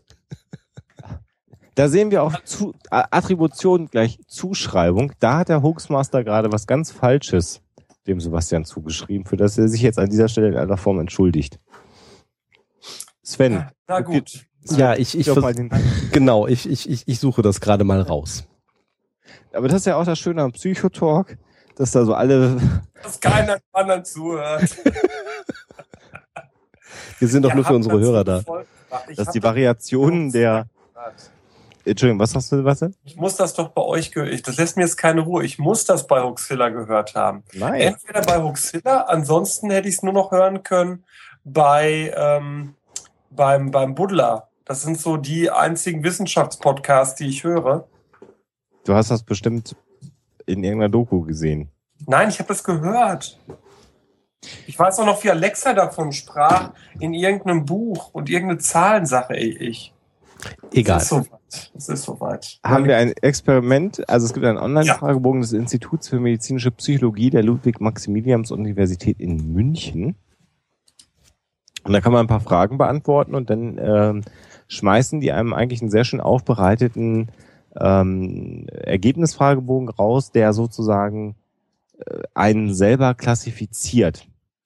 Äh, und zwar habt vielleicht der eine oder andere schon mal gehört von äh, Menschen, die als Lerchen bezeichnet werden. Das sind diejenigen, die eben morgen sehr früh aufstehen. Oder es gibt natürlich das Gegenteil. Was ist das Gegenteil von Lerchen? Hab ich jetzt gar nicht auf dem Schirm, weil ich äh, Eulen, glaube glaub Eulen, ich. Ne? Genau, die Eulen sind diejenigen, die eher des Nächtens äh, aktiv sind und morgens länger schlafen wollen. Literaten haben jetzt natürlich gesagt, äh, die, äh, die Nachtigall, ne? Klar. Ja. Es war die Nachtigall und nicht die Lerche. Genau. Die Birke, genau. Und, und natürlich ist es auch klar, dass unsere, unser gesellschaftliches Leben letztendlich ja eher keine Rücksicht auf äh, die persönliche Ausrichtung des Einzelnen äh, Wert legt, sondern äh, es gibt äh, in, in, der Regel für Angestellte, äh, wenn sie Glück haben, noch eine Gleitzeit, die eine, so eine gewisse Anfangszeit vorgibt, aber in der Regel wird erwartet, dass man morgens im Büro erscheint und dann zu einer gewissen Zeit auch wieder geht.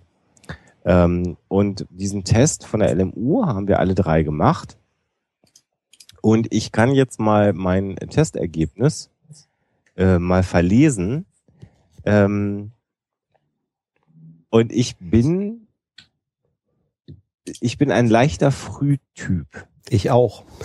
okay. ich auch, mir ist das Ergebnis falsch. Ich sage aber auch gleich wieso. Sag ich erst mal. Okay. So, also bei mir passt das ungefähr, ähm, äh, der leichte Frühtyp.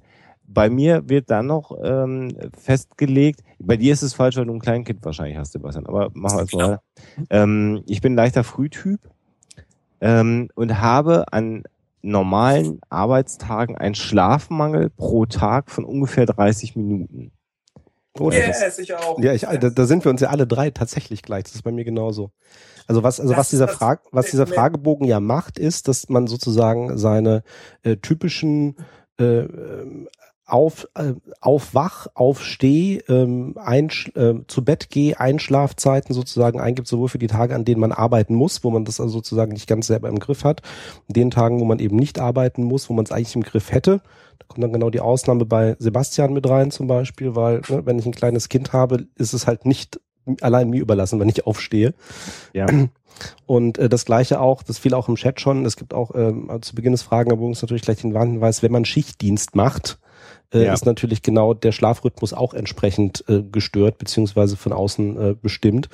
Ähm, dann haut das natürlich nicht ganz hin, aber es ist tatsächlich auch, äh, und dann wird eben verglichen, wie unterscheiden sich sozusagen diese beiden Tage und daraus wird dann eben auch berechnet, ähm, ja, äh, womit kommt man eigentlich ganz gut zu Rande und das ist bei mir eben auch, also ne, unter der Woche angeblich so ungefähr eine halbe Stunde irgendwie Schlafdefizit, weil ich eigentlich früher aufstehe, als ich müsste ähm, oder würde.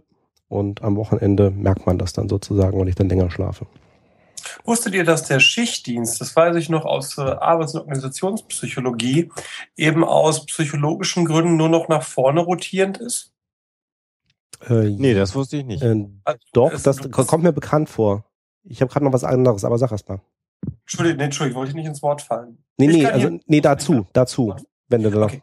Ähm, also Dreischichtdienst ist ja das Klassische, was es gibt. Warum gibt es das? Naja, weil industrielle Revolution, die Maschinen müssen immer laufen, damit sich die Investition gelohnt hat. Und dementsprechend hat man ja die Frage, wie mache ich das mit dem Schichtdienst? Und mittlerweile ist es eben so, dass man sagt, erst früh, Mittag, spät, dann Pause und dann wieder früh, Mittag, spät. Früher äh, in der Frühzeit der industriellen Revolution war das munter gemischt äh, und relativ äh, zufällig, ähm, was eben im äh, wie soll ich sagen, jetzt hätte ich fast Biorhythmus gesagt, äh, in der äh, inneren Uhr des Menschen zu sehr vielen Störungen führte, vor allem auch was die Verdauung angeht. Hm.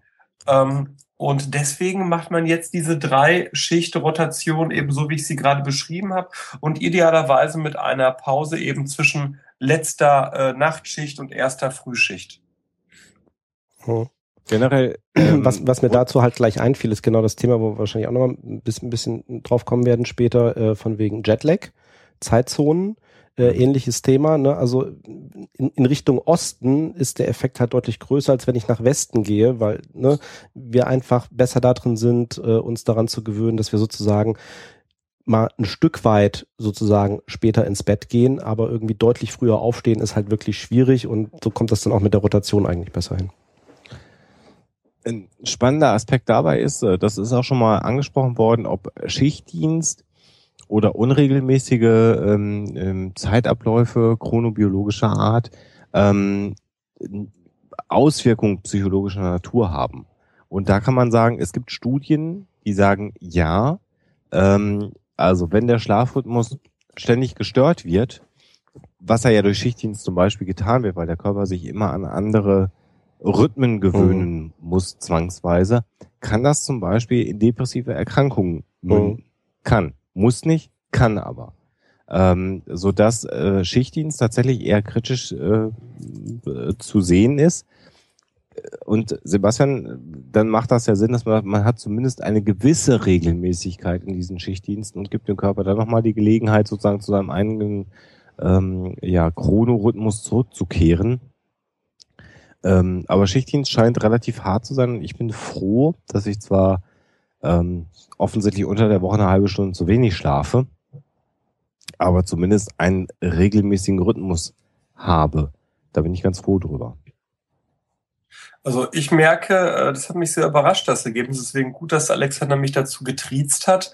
Äh, ich war eigentlich immer äh, einer dieser, wie heißen die Dinger, Eulen, ne? diese Spättiere, genau. Ich war eigentlich immer eine Eule, bin also gerne in meiner Selbstständigkeit spät aufgestanden und habe dann bis spät in der Nacht gearbeitet. Äh, das hat sich tatsächlich seit äh, unser Kleiner auf der Welt ist grundlegend, nein, nicht grundlegend verändert, aber schon sehr stark verändert, weil spätestens um halb acht ist äh, Feierabend mit Schlafen. Mhm. So, und dementsprechend gestaltest du auch den Abend anders, wo du früher vielleicht bis ein Uhr Fernsehen geguckt hast oder so, äh, siehst du zu um elf Uhr die Bettkarte zu stempeln, ähm, wenn der Kleine halt auch im Bett ist, ne? Ja. Mhm. Das hat sich bei mir jetzt, seit ich in Hamburg bin, nochmal geändert, weil ich jetzt einen sehr weiten Arbeitsweg habe. Und in der Regel, wenn ich es denn schaffe, weil ich ja auch früh zu Hause sein muss, auch früh aufstehe, äh, nicht früh zu Hause sein muss, sondern früh zu Hause sein möchte. So rum. Ich habe gerade so die Hoax Mistress mit so einem Nudelholz. Ja, nee, genau das Bild wollte ich, wollte ich, genau das Bild wollte ich nicht wecken. Ähm, sondern ich möchte natürlich gerne in die Arme meiner Hoax Mistress den Feierabend möglichst früh äh, äh, beginnen, in den Armen meiner Hoax Mistress. Ähm, äh, ich stehe jetzt in der Regel halt gegen 5 Uhr morgens auf, was ich früher auch nicht getan habe. Das kann ich nicht. Also ich, ich ja Echt früh aufstehen ist schwierig, ja. Gestellt und musste heute Morgen, weil ich äh, meine Studenten um 8 Uhr schon beglücken durfte, um halb sieben aufstehen. Das kann ich gar nicht. Also ich bin auch sehr dankbar meiner Frau wiederum, äh, dass sie jetzt in der Elternzeit mir den Kleinen nachts abnimmt, weil äh, also vor 7 Uhr aufstehen ist bei mir echt ein No-Go. Bei mir war es immer, ich habe immer gesagt, früher vor 6 Uhr aufstehen ist bei mir ein No-Go. Ähm, tatsächlich kann man sich daran anpassen. Äh, wobei ich aber auch jemand bin, äh, lustigerweise und immer war, wenn bei mir ein Wecker klingelt, und dann klingelt der exakt einmal und dann bin ich wach. Ist das ein, Sven, du wirst das so garantiert recherchiert haben, ist das ein Geschlechtsphänomen? Weil ich kenne diese Erzählung genauso von unzähligen Paaren. Bei uns ist das genauso. Äh, was jetzt? Dass, äh, wenn ein Wecker klingelt, bin ich sofort auf und drücke den Wecker aus. Meine Frau nicht die drückt und dreht sich um und macht nochmal hier und so und deswegen und das ist bei mir persönlich zum Beispiel reine Tagesform. Also normalerweise würde ich auch sagen, wenn der Wecker klingelt, dann klar wache ich auch auf und mache den Wecker aus. Aber ich hatte das jetzt gerade die letzten Tage, jetzt war ich auch ein bisschen genauso wie ihr auch ein bisschen äh, erkältungsmäßig angeschlagen. Ähm, ich habe diese Woche, was bei mir selten vorkommt, irgendwie tatsächlich dann äh, nochmal, äh, bin nochmal eine halbe Stunde oder so eingepennt. Ja, und äh, bevor ich dann aufgewacht bin und aufgestanden bin, ähm, das ist echt Tagesform. Also das äh, weiß ich nicht, ob es da. Aber, aber im Wesentlichen bist du dann auch jemand, der sagt, ich stehe dann auf. Ja, ja, klar. Also klar, deswegen stelle ich auch den Wecker. Einschränkung. Ähm, ich, wenn du abends ich, gesoffen hast, fällt dir das auch schwerer oder ja. wenn du mal nachts lange unterwegs warst, Klar. unstrittig. Aber nee. da merkst du übrigens, wie bitter Kinder sind. Ne? Das hätte ich nie gedacht, wenn du abends saufen bist und froh bist, dass die Schwiegereltern zum Beispiel Hallo Wolfgang, hallo Heidi, solltet ihr zuhören, total nett von euch, dass ihr uns den Kleinen ab und dann abnehmt. Wenn du dann gesoffen hast und dann morgens auf einmal merkst, das Kind ist ja doch wieder da, äh, und das, äh, dem ist scheißegal, ob du einen Kater hast oder nicht, das ist bitter. Hm. Ähm, ich, ich, ich wollte zu dem ganzen, zu dem ganzen Aufstehen, auch zu der Anpassungsfähigkeit, ähm, was wir noch nicht erwähnt hatten, auch zu diesem 25-Stunden-Rhythmus. Äh, es ist tatsächlich ja so, dass das im Wesentlichen ein erlernter Hell-Dunkel-Rhythmus ist Also das ist ja auch das, wo sozusagen grundsätzlicher Biorhythmus dann eben herkommt, eigentlich unser, unser hell-dunkel-Erleben draußen in der freien Natur. Ähm, also auch diese ganze Geschichte von wegen, ja, es ist dunkel in der Jahreszeit und bla und es fällt dann irgendwie schwieriger oder andere Geschichten und Zeitumstellungen kommen auch noch drauf. Aber dass äh, wirklich so dieser, dieses, ne, dieser schön bekannte Stoff Melatonin, der dann sozusagen auch gebildet wird, da also einen wesentlichen Einfluss hat. Und der bildet sich eben genau dann verstärkt, wenn wir schlafen, beziehungsweise wenn es halt dunkel ist. Ja, und wenn es halt hell ist, dann wird sozusagen die Produktion eingestellt und darüber pendeln wir uns eben so ein bisschen ein. Ich sage das auch, weil im Chat unter anderem die Frage aufkam, ja, wie ist denn das mit komplett abgedunkelten ähm, Schlafzimmern oder so und Rollläden? Und das ist tatsächlich natürlich schon so eine Sache. Also es gibt Leuten, denen das unheimlich hilft, gerade bei Schichtdienst dann auch oder dann eben mit, mit entsprechend verschobenen äh, äh, aufsteht zu Bett geht Zeiten, äh, wenn die eben auch sehr empfindlich sind zu sagen, ja, dann sorge ich aber dafür, dass ich, äh, wenn ich eben schon sehr früh aufstehen muss, dass ich zumindest in der Wohnung dann eben auch sehr helles Licht habe, quasi Tages, Tageslicht habe. Ähm, und äh, wenn ich dann eben eigentlich zu Tageszeiten dann eben auch schlafen muss, äh, dass ich es dann auch wirklich komplett dunkel mache. Ähm, das kann helfen ähm, tatsächlich irgendwie Melatonin künstlich sozusagen zu nehmen als Medikament, das ist relativ ähm, umstritten. Also da habe ich also auch Ergebnisse in beide Richtungen gesehen. Da ist nicht ganz klar, ob das was hilft. Das gleiche ist bei Jetlag der Fall. Ähm, da werden ja auch, also zumindest ich glaube in Europa weiß ich gar nicht, ob die groß zugelassen sind, aber ich weiß von amerikanischen Kollegen, da gibt es ja auch Melatoninpräparate, die die zum Teil nehmen, wenn die häufig irgendwie transatlantische Flüge machen. Ähm, da gehen die Ergebnisse ziemlich auseinander, ob das tatsächlich irgendwas bringt oder nicht. Also ähm, sondern tatsächlich dann eben, okay, Lichteinstrahlung etc. und sich halt, halt wirklich so einen eigenen Tagesablauf anzugewöhnen. Wie handhabt ihr das denn? Ist euer Schlafzimmer komplett dunkel oder ist euer Schlafzimmer eher so, dass es auch hell ist? Ich kann im komplett Dunklen nicht schlafen. Okay. Mm, ja, bei mir ist es auch ein bisschen hell, also komplett dunkel nicht. Ne. Spannend. Äh, Sebastian, du weißt das ja, weil wir ja schon mehrfach miteinander geschlafen, geschlafen haben ja. Schön, im gleichen Zimmer geschlafen habt. Gemeinsam in einem Zimmer übernachtet haben, wollte ja. ich sagen. ähm, Natürlich. Ja. Ähm, also ich habe tatsächlich, ähm, ich, okay, jetzt hier ne, wieder Seelenstrip. Ich, ich habe keine Schlafbrille, aber ich habe ein sogenanntes Schlaf-T-Shirt. Ich hätte das nicht erzählt. Nee, aber du hast es ja mitgekriegt. Ja. Ähm, hätte ich auch übergenommen, wenn du das erzählt hast. Aber wenn ich das erzähle, ist das ja was anderes. Also ich ähm, habe immer so ein, so ein T-Shirt, was ich mir im Zweifelsfall vor dem Einschlafen um den Kopf wickel, ähm, damit es halt wirklich komplett dunkel ist. Mhm. Ähm, Schlafbrille finde ich nervig, weil wenn ich dann erstmal schlafe und dann dieses T-Shirt irgendwie mir wegstrampel über die Nacht, ist das nicht mehr dramatisch. Aber zum Einschlafen muss ich es schon echt dunkel haben. Äh, und eine Schlafbrille habe ich festgestellt, dass es irgendwie dann wird heiß und dann ist es irgendwie für die Haut auch nicht so super, weil da keine Luft an die Haut dann nachts kommt. Aber so ein, so ein, so ein altes T-Shirt, was schön weich ist, da wickel ich mich dann drin ein. Und dann ist es dunkel und dann schlafe ich deutlich besser ein. Zum Durchschlafen brauche ich das nicht, aber zum Einschlafen brauche ich das. Also, Kommt der Psychologe in mir durch? War das schon immer so?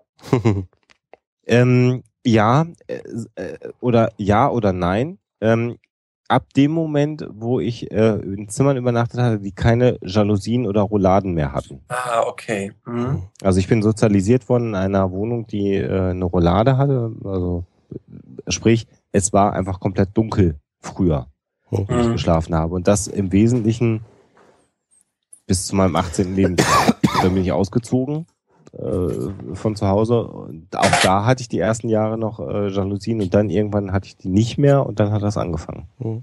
Ich frage das deswegen, weil das passt zu meiner Geschichte. Äh, ich bin aufgewachsen an einer Wohnung, die direkt gelegen ist an einer Hauptstraße. Okay. Und dementsprechend äh, mein Zimmer, mein Kinderzimmer, mein erstes war zur Hauptstraße hin. Und dementsprechend hatte ich es halt nie dunkel. Mhm. Ich dachte, du hättest jetzt, ich, ich dachte, du wolltest jetzt darauf hinaus, deswegen war es nie leise. Und du brauchst ein bisschen Geräusche zum Einschlafen. Äh, fällt mir leichter tatsächlich. Mhm. Also ich bei meinem Vater äh, waren wir letztens in Polen, äh, der wohnt mitten im Nirgendwo. Äh, wenn es komplett ruhig ist, äh, macht mich das kirre. Mhm. Also da habe ich festgestellt, dass das bei mir im Alter, das ist unabhängig, also inzwischen. Ich habe gedacht, das ist bei dir im Alter besser geworden, hast du angesetzt, ne? Ja, eigentlich ja. Also je älter ich, je äl ja, aber ernsthaft, je älter ich werde, auch so gerade was Urlaub oder so angeht, äh, ganz früher, wenn ich in Urlaub gefahren bin und im Hotelzimmer die erste Nacht habe ich ganz, ganz schlecht geschlafen, weil es eine andere Atmosphäre war, das klang anders, Mhm. das war irgendwie anders. Und heute ist es tatsächlich so, liegt vielleicht auch in meinem Lebenswandel, weil ich einfach so unfassbar viele Dinge mache. Wenn ich dann mal irgendwann mich irgendwo hinlege mit der Maßgabe, jetzt kannst du mal pennen, Körper, dann macht er das auch einfach. Das, das ist bei mir genauso, weil ich würde auch sagen, ich habe keine, Pro also, egal, was heißt egal wo, ist jetzt übertrieben. Also wenn es irgendwie eine unbequeme Bank wäre oder sowas, wahrscheinlich hätte ich auch meine Schwierigkeiten. Aber äh, ich kann im Zug, ich kann im Flieger, äh, egal zu welcher Tages- und Nachtzeit, kann ich pennen, wenn ich will. Also das ist nicht das Thema. Das ist, weil wir alle nicht mehr an Gott glauben, wir drei. Und jetzt rächt er sich. Die Sau. Dröhnt er denn immer noch? Weil ich hatte den neu gestartet. Ja, das wirkt wahrscheinlich noch nach. Ah, okay, sehr schön. So, Gut. Okay. ähm, Weil das was- bei mir auf meiner Seite stoppen sagen? und wieder neu starten ist eine Sache von zwei Sekunden. Das ist nicht das Thema. Ich wollte gerade gesagt haben, dass äh, Paula total cool ist, unsere Hörerin, die auch im Chat ist, die geschrieben hat, dass sie den Bartocast zum Einschlafen hört. Äh, Paula, du bist krass drauf und eine würdige Bartocast-Hörerin. Oh ja, oh ja. Ähm, ich apropos was ganz anderem, ne? ich, ich schlafe ja immer zu Viva Britannia ein und morgens, morgens im, im Zug nochmal hören, damit, damit ich mir nicht auffällt, dass ich West Wind immer einpenne. Aber das hat sowas, Oh, ich weiß wieder, was ich gesagt habe. das, Ich das, das hat so was Beruhigendes, ne? ja, das ist super. der Sven hat eine total beruhigende Stimme, in der Ja, Tat. das ist großartig. Danke, danke. Aber was ich gerade gesagt hatte, als der Stream abriss, war, glaube ich, dass ich gesagt hatte, dass bei mir sich das woanders schlafen können geändert hat, seit der Kurze da ist, dass ich seitdem, selbst dann, wenn ich weiß, ich könnte eigentlich jetzt in einem Hotel, so wie gestern Abend, äh, durchschlafen, ich ein Problem damit habe zu schlafen, wenn ich nicht bei Frau und Kind bin. Und das maximal Schlimme habe ich letztens erlebt. Da hat Katja, also meine Frau, mit dem Kleinen woanders übernachtet. Ich weiß gar nicht mehr, wie. Ach so, doch, weil die vorgefahren sind in den Urlaub. Und das war die Hölle. Da konnte ich gar nicht schlafen. Alleine auf einmal zu Hause in unserer Wohnung äh, ging gar nicht mehr. Und das hätte ich nie erwartet, dass so ein Kind das eigene Schlafverhalten auch auswärts auf einmal verändert. Das ist aber witzig. Bei mir ist das mit Alexa tatsächlich so. Ich habe, wenn Alexa, wenn, wenn Alexa unterwegs ist und ich bin alleine zu Hause, habe ich Mhm. totale Einschlafschwierigkeiten. Hm. Und das Sven, liegt hast aber, auch so eine rührselige Geschichte wie wir beide? Hm?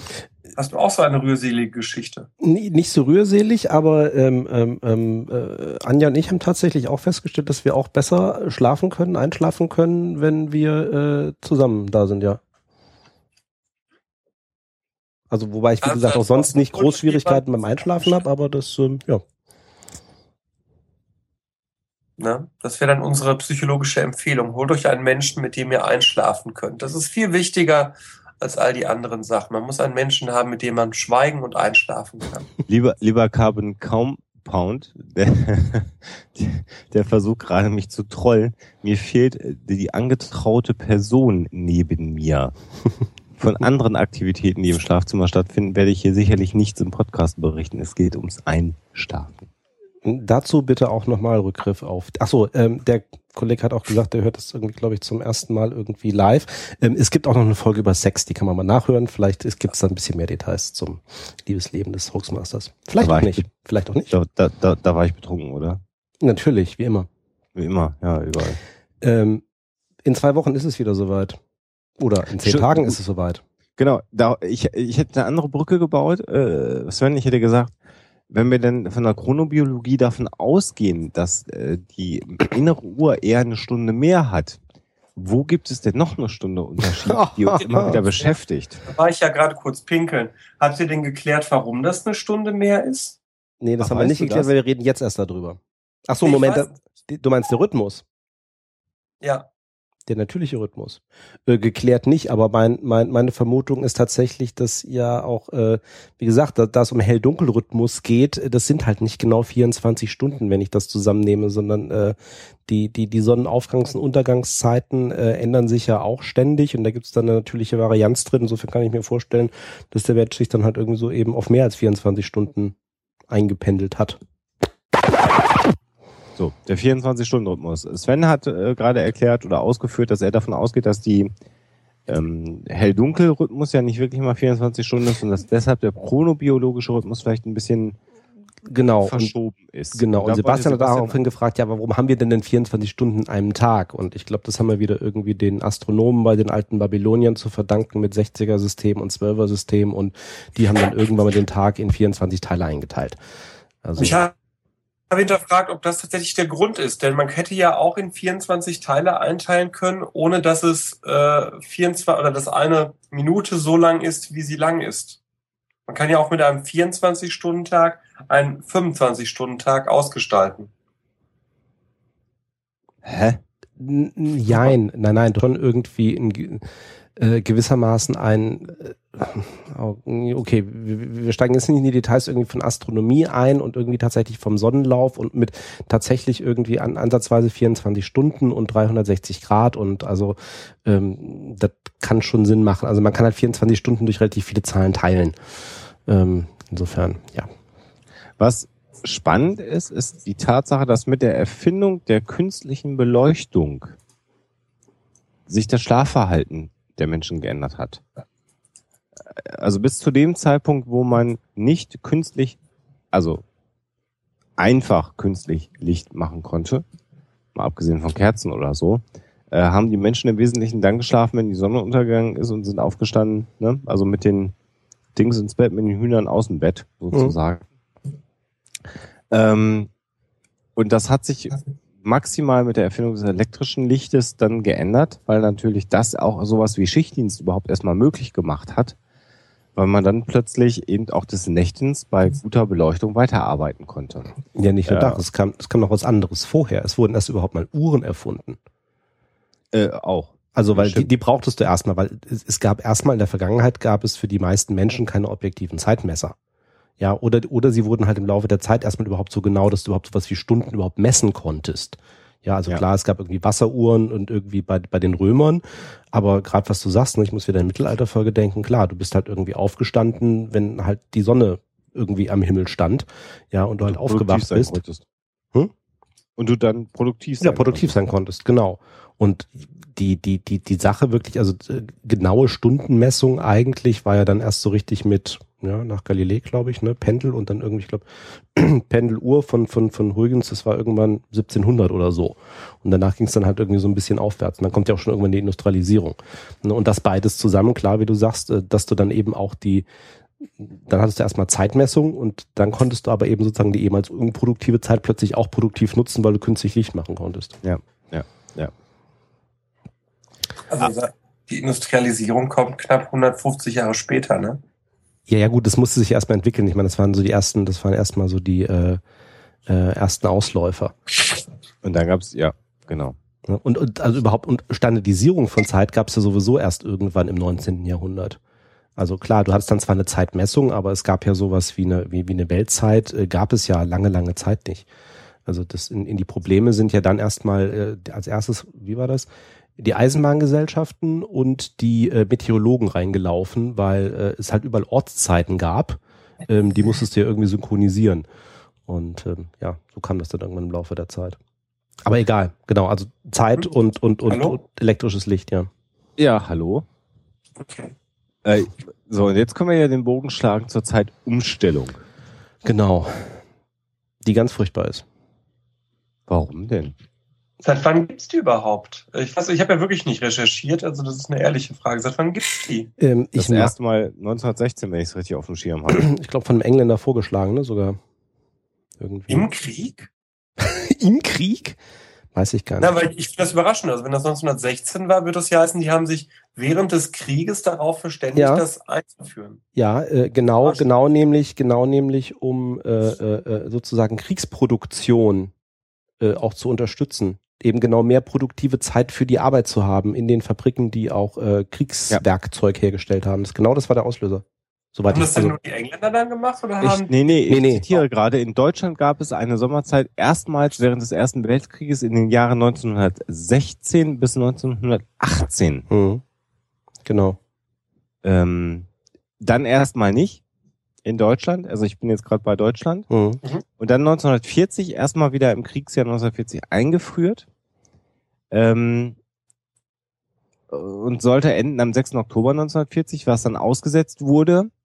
Ähm, die bleibt bis auf weiteres bestehen und wurde also ähm, äh, immer angepasst, wirklich vor dem Hintergrund, dass man weiter produktiv arbeiten konnte. Und es gab dann sogar noch mal eine Phase, in der sogar zweimal die Zeit verändert wurde.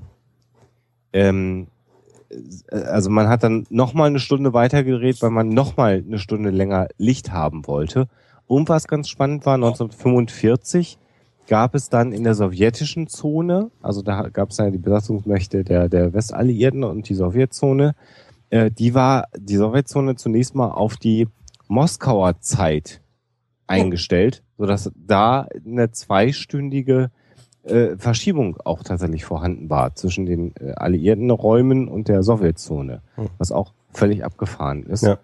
Und ab 1980 dann das, was wir heute als die mitteleuropäische Zeit verstehen, ähm, also oder die mitteleuropäische Sommerzeit, ähm, wo dann tatsächlich, also so wie wir es heute kennen, das existiert erst seit 1980, was mich auch ein bisschen überrascht hat an, äh, an der Stelle. Mhm. Also tatsächlich, ich habe es nochmal nachgeschlagen, weil ähm, die Idee gab es schon ähm, früher. Also ben, Benjamin Franklin wird auch irgendwie damit in Verbindung gebracht, aber es war auf jeden Fall erstmal, also moderne äh, Daylight Savings Time ähm, war also von einem Neuseeländer.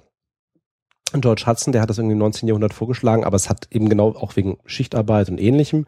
Ähm, aber es waren tatsächlich, glaube ich, soweit ich das überblicke, tatsächlich erst die, die Deutschen und die äh, Österreicher, die das wirklich im Krieg eingesetzt haben. Ähm, aber ähm, weil das auch gerade hochkam, ja, kein Wunder, dass die Deutschen verloren haben, weil der Biorhythmus war dann im Arsch. Ähm, äh, die Briten und die, die anderen Alliierten haben das dann auch schnell eingeführt. Also die waren, die Deutschen waren damit nicht alleine, aber es kam tatsächlich eben zu Kriegszeiten auf, um äh, da eben auch Kriegsproduktion mit zu unterstützen. Und die Idee ist eben tatsächlich, weil die Normalzeit, die wir eigentlich haben, ist eben die Winterzeit, die demnächst dann wieder offiziell gilt. Und äh, der Sonderfall ist dann eben genau die Sommerzeit oder wie sie auch schön, schön passend im Englischen heißt, Daylight Savings Time, äh, nämlich genau das Thema, das Tageslicht auszukosten. Es wird sozusagen im Sommer die Uhr eine Stunde vorgestellt, weil die Sonne ja früher aufgeht. Es wurde eben die Frage gestellt im äh, Chat, wer die Zeitzonen festgelegt hat, die wir so kennen, die Zeitzonen. Äh, und da kann man sagen, dass die Zeitzonen, so wie wir sie kennen, ähm, eine, äh, eine Folge der internationalen Vereinbarung des Greenwich-Meridians war, der als Nullmeridian äh, ja auch bezeichnet wird. Und das ist auf der Washington, äh, Washingtoner Internationalen Meridiankonferenz 1848 festgelegt worden.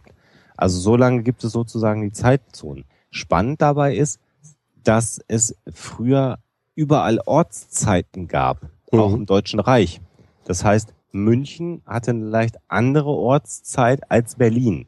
Im Minutenbereich dann quasi? Im Minutenbereich. Ja, ja, genau. Genau, ah, okay. also so, so sieben bis zwanzig Minuten Zeitunterschied. Und das war auch erstmal gar kein Problem. Wurde in dem Moment ein Problem, als man Eisenbahnen hm. hatte, die diese Orte, wenn wir bei dem Begriff bleiben, miteinander verbunden hat.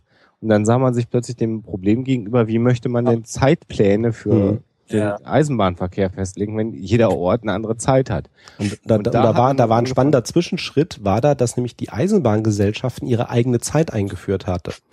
Das heißt, man hatte dann zum Teil an Bahnhöfen mehrere Uhren, nämlich Uhren, die dann sozusagen die Ortszeit anzeigten. Vielleicht sogar noch, wenn das irgendwie genau immer der Durchgangsbahnhof an einem bestimmten Zielort war, vielleicht dann noch die, eine Uhr mit dem, mit der Uhrzeit von dem Zielort.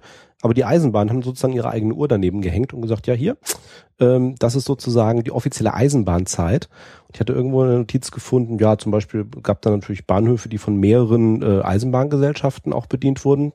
Dann gab es dann vielleicht zwei unterschiedliche Eisenbahnzeiten für den Bahnhof. Wobei man das ja böse gesprochen heute immer noch sieht. Ne? Die Eisenbahnzeit ist T plus 30 Minuten. Nicht immer, aber immer öfter. In etwa. Aber so kam halt die Idee auf mit der, mit der, mit der Zeitumstellung auch, ähm, dass man gesagt hat, okay, es gibt eben diese Standardzeiten und ja, jetzt kosten wir sozusagen die, ähm, das Tageslicht im Sommer mehr aus, indem wir die Uhr eine Stunde sozusagen künstlich nach vorne drehen. Ähm, was mich immer tierisch aufregt, weil ich eben auch sehr viele internationale Kollegen habe, ist, äh, ist es schön, dass es mittlerweile in der EU vereinheitlich ist. Ne? Letzter Sonntag im März bis letzter Sonntag im Oktober. Die Amis haben einen anderen Rhythmus. da gibt es dann immer die Zeiten zwischendurch, wo dann plötzlich irgendwie der Zeitunterschied dann plötzlich ganz anders aussieht in Stunden. Äh, der Witz, bei der, der Witz bei der ganzen Sommerzeit und Winterzeit ist, äh, dass es äh, eigentlich keinen echten positiven Effekt hat. Also das, was man eigentlich damit mal erreichen wollte in weiten Teilen, ist äh, funktioniert nicht. Ich schwanke gerade, Sven. Haben die Iren tatsächlich eine Umstellung auf Sommer- und äh, Winterzeit? Also seit irgendwann, genau glaube ich auch wie Alexander sagte, ist das in der, ähm, ich weiß, man hat das in zwei Schritten in, in der EU angeglichen, ja. Also in allen EU-Staaten ist es gleich. Und noch in einigen darüber hinaus. Okay, was habe ich denn dann im Kopf? Ich weiß nur, dass man das in zwei Schritten angeglichen hat. War, ich weiß, es gab irgendein Jahr, da haben, glaube ich, alle dann zum ersten Mal zum gleichen Zeitpunkt angefangen, aber noch zu unterschiedlichen Zeiten aufgehört und im nächsten Jahr haben sie dann auch zum gleichen Zeitpunkt aufgehört oder so. Aber wann genau das war, weiß ich nicht mehr. Okay. Ähm, der Witz ist, wie gesagt, also es hat über, über negative Effekte haben wir schon gesprochen, also stückweise. Ne? Also klar ist es eine Zeitumstellung. Wir wissen auch, wir müssen uns damit auf Aufstehzeiten, zu Bettgehzeiten müssen wir uns dann erstmal so ein bisschen einorientieren. Ähm, also auch da gehen die Ergebnisse wieder auseinander. Also ja, man kommt aus dem Rhythmus, aber so richtig äh, krankheitsauslösend oder wirklich für, für wahnsinnig viele Unfälle verantwortlich, da gibt, sagen die Statistiken also tatsächlich nichts Großartiges drüber aus. Das ist alles so im Rahmen normaler Schwankungen. Ähm, ein wesentliches Thema war aber tatsächlich auch, dann kommen wir zurück auf Alexander, von wegen, ja, ich kann ja Licht anmachen. Ähm, ein Ziel war auch äh, äh Energiesparen. Mhm damals, wenn man sagte, okay, ich habe Tageslicht, wenn ich mehr Tageslicht ausnutze, muss ich halt weniger irgendwie künstliches Licht anmachen und spare damit Strom. Ähm, das Problem ist natürlich, dass heute sozusagen äh, die Energiekosten für Licht immer weiter abnehmen. Ne? Jetzt haben wir auch noch Energiesparlampen, das wird, dann wird es nochmal deutlich runtergehen. Äh, demgegenüber gehen natürlich die Heizkosten hoch. Weil ich plötzlich natürlich irgendwie dann mhm. zu Zeiten, wo ich eigentlich dann es vorher nicht äh, hätte machen müssen, eventuell heizen muss ähm, und die fressen halt irgendwie da die Einsparungen auf der, auf der, ähm, auf der anderen Seite komplett auf. Also, wo wir, wo wir gerade über Uhren reden, wenn ihr auf eure Uhren guckt, gehen die genau oder habt ihr die, weil meine sind zum Beispiel systematisch falsch gestellt. Wie ist das bei euch? Systematisch falsch gestellt, nee. Ja. nee, ich habe ich hab meine Uhren immer genau. Ja. Okay. Meine gehen alle fünf Minuten vor. Damit du nie zu spät kommst. Oder genau. eher, eher, eher nicht zu spät kommst. Genau. Ich plane diese Zeit immer ein. Mhm, ich bin in der Regel immer zu früh. Ja. Okay. Ja. Milan Kundera hat gesagt, im Licht der Nostalgie leuchtet alles verführerisch, auch das Schneideblatt der Guillotine. Das ist ein Zitat, das mich äh, bis heute total geprägt hat, weil das so unglaublich wahr ist. Zum Thema Zeit vielleicht auch nochmal dass über die Zeit, die man selbst äh, erlebt, man irgendwann anfängt, auch negative Ereignisse ins Leben zu integrieren und dann auch tatsächlich schlimme Ereignisse auf einmal toll vorkommen. Äh, man erlebt das ja teilweise auch bei der Verklärung von Diktaturen, in denen Menschen gelebt haben. Ne? Wir erleben das ja immer wieder äh, bei der DDR oder auch bei dem äh, bei der sogenannten DDR oder beim Dritten Reich, dass da Leute auf einmal irgendwann mit nostalgischen Erinnerungen um die Ecken kommen. Mhm. Oh ja, Nostalgie. Oh, da muss ich auch gleich noch was zu sagen. Äh, darf ich nicht vergessen. Was ich sagen wollte, Sachbuch gefunden. Robert Levine, Kult, ähm, oh Gott, äh, eine Landkarte der Zeit heißt, glaube ich, das Buch im Deutschen. Ähm, der hat kulturvergleichende Studien zu Zeitwahrnehmung gemacht. Und äh, da habe ich vorhin schon dran gedacht, als wir so über ähm, ähm, ein bisschen Kulturabhängigkeit gesprochen haben, aber eben auch Geschwindigkeit. Und eine Sache, über die viele vielleicht schon was gehört haben, ist, ähm, das Tempo unterschiedlicher Kulturen und unterschiedlicher, unterschiedlicher Städte zu messen. Und das hat er mit als erstes gemacht. Das heißt, die haben sich tatsächlich weltweit hingestellt. Ähm, das ist auch schön ausgeführt, wie sie das also methodisch gemacht haben, um das einigermaßen vergleichbar zu machen. Und die haben insbesondere in den ersten Versuchen haben die drei unterschiedliche Sachen gemessen. Die haben G-Geschwindigkeit gemessen von Menschen. Da kann man sich natürlich jetzt als ne, Psychologe viel überlegen, was man da alles kontrollieren muss, damit das irgendwie aussagekräftig ist. Also gerade Strecke und zu welchen Tageszeiten und wo ist das so ungefähr. Ähm, die haben gemessen, wie lange es in einem Postamt dauert, eine Standardbriefmarke zu kaufen, die man mit einem Geldschein bezahlt. Und die haben die Genauigkeit von Uhren sich angeguckt an Bankgebäuden in den unterschiedlichen Ländern. Wieso an Bankgebäuden? Ja, weil die so ein bisschen drauf davon ausgegangen sind, dass sie sagen, also äh, hm? bitte? Sebastian? Boah, was ist, Sven ist jetzt bei mir weg.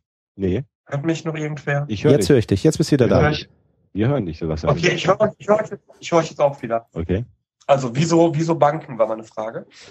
Äh, Ich glaube, auch da brauchten sie da einigermaßen eine Vergleichbarkeit, weil die sagten, naja, also äh, Bankgebäude äh, stellen wir uns vor, ähm, äh, es ist nicht wirklich die Börse, aber es ist schon irgendwie ein Geschäftsbereich, der ähm, einigermaßen irgendwie ne, in einem, in einem hm?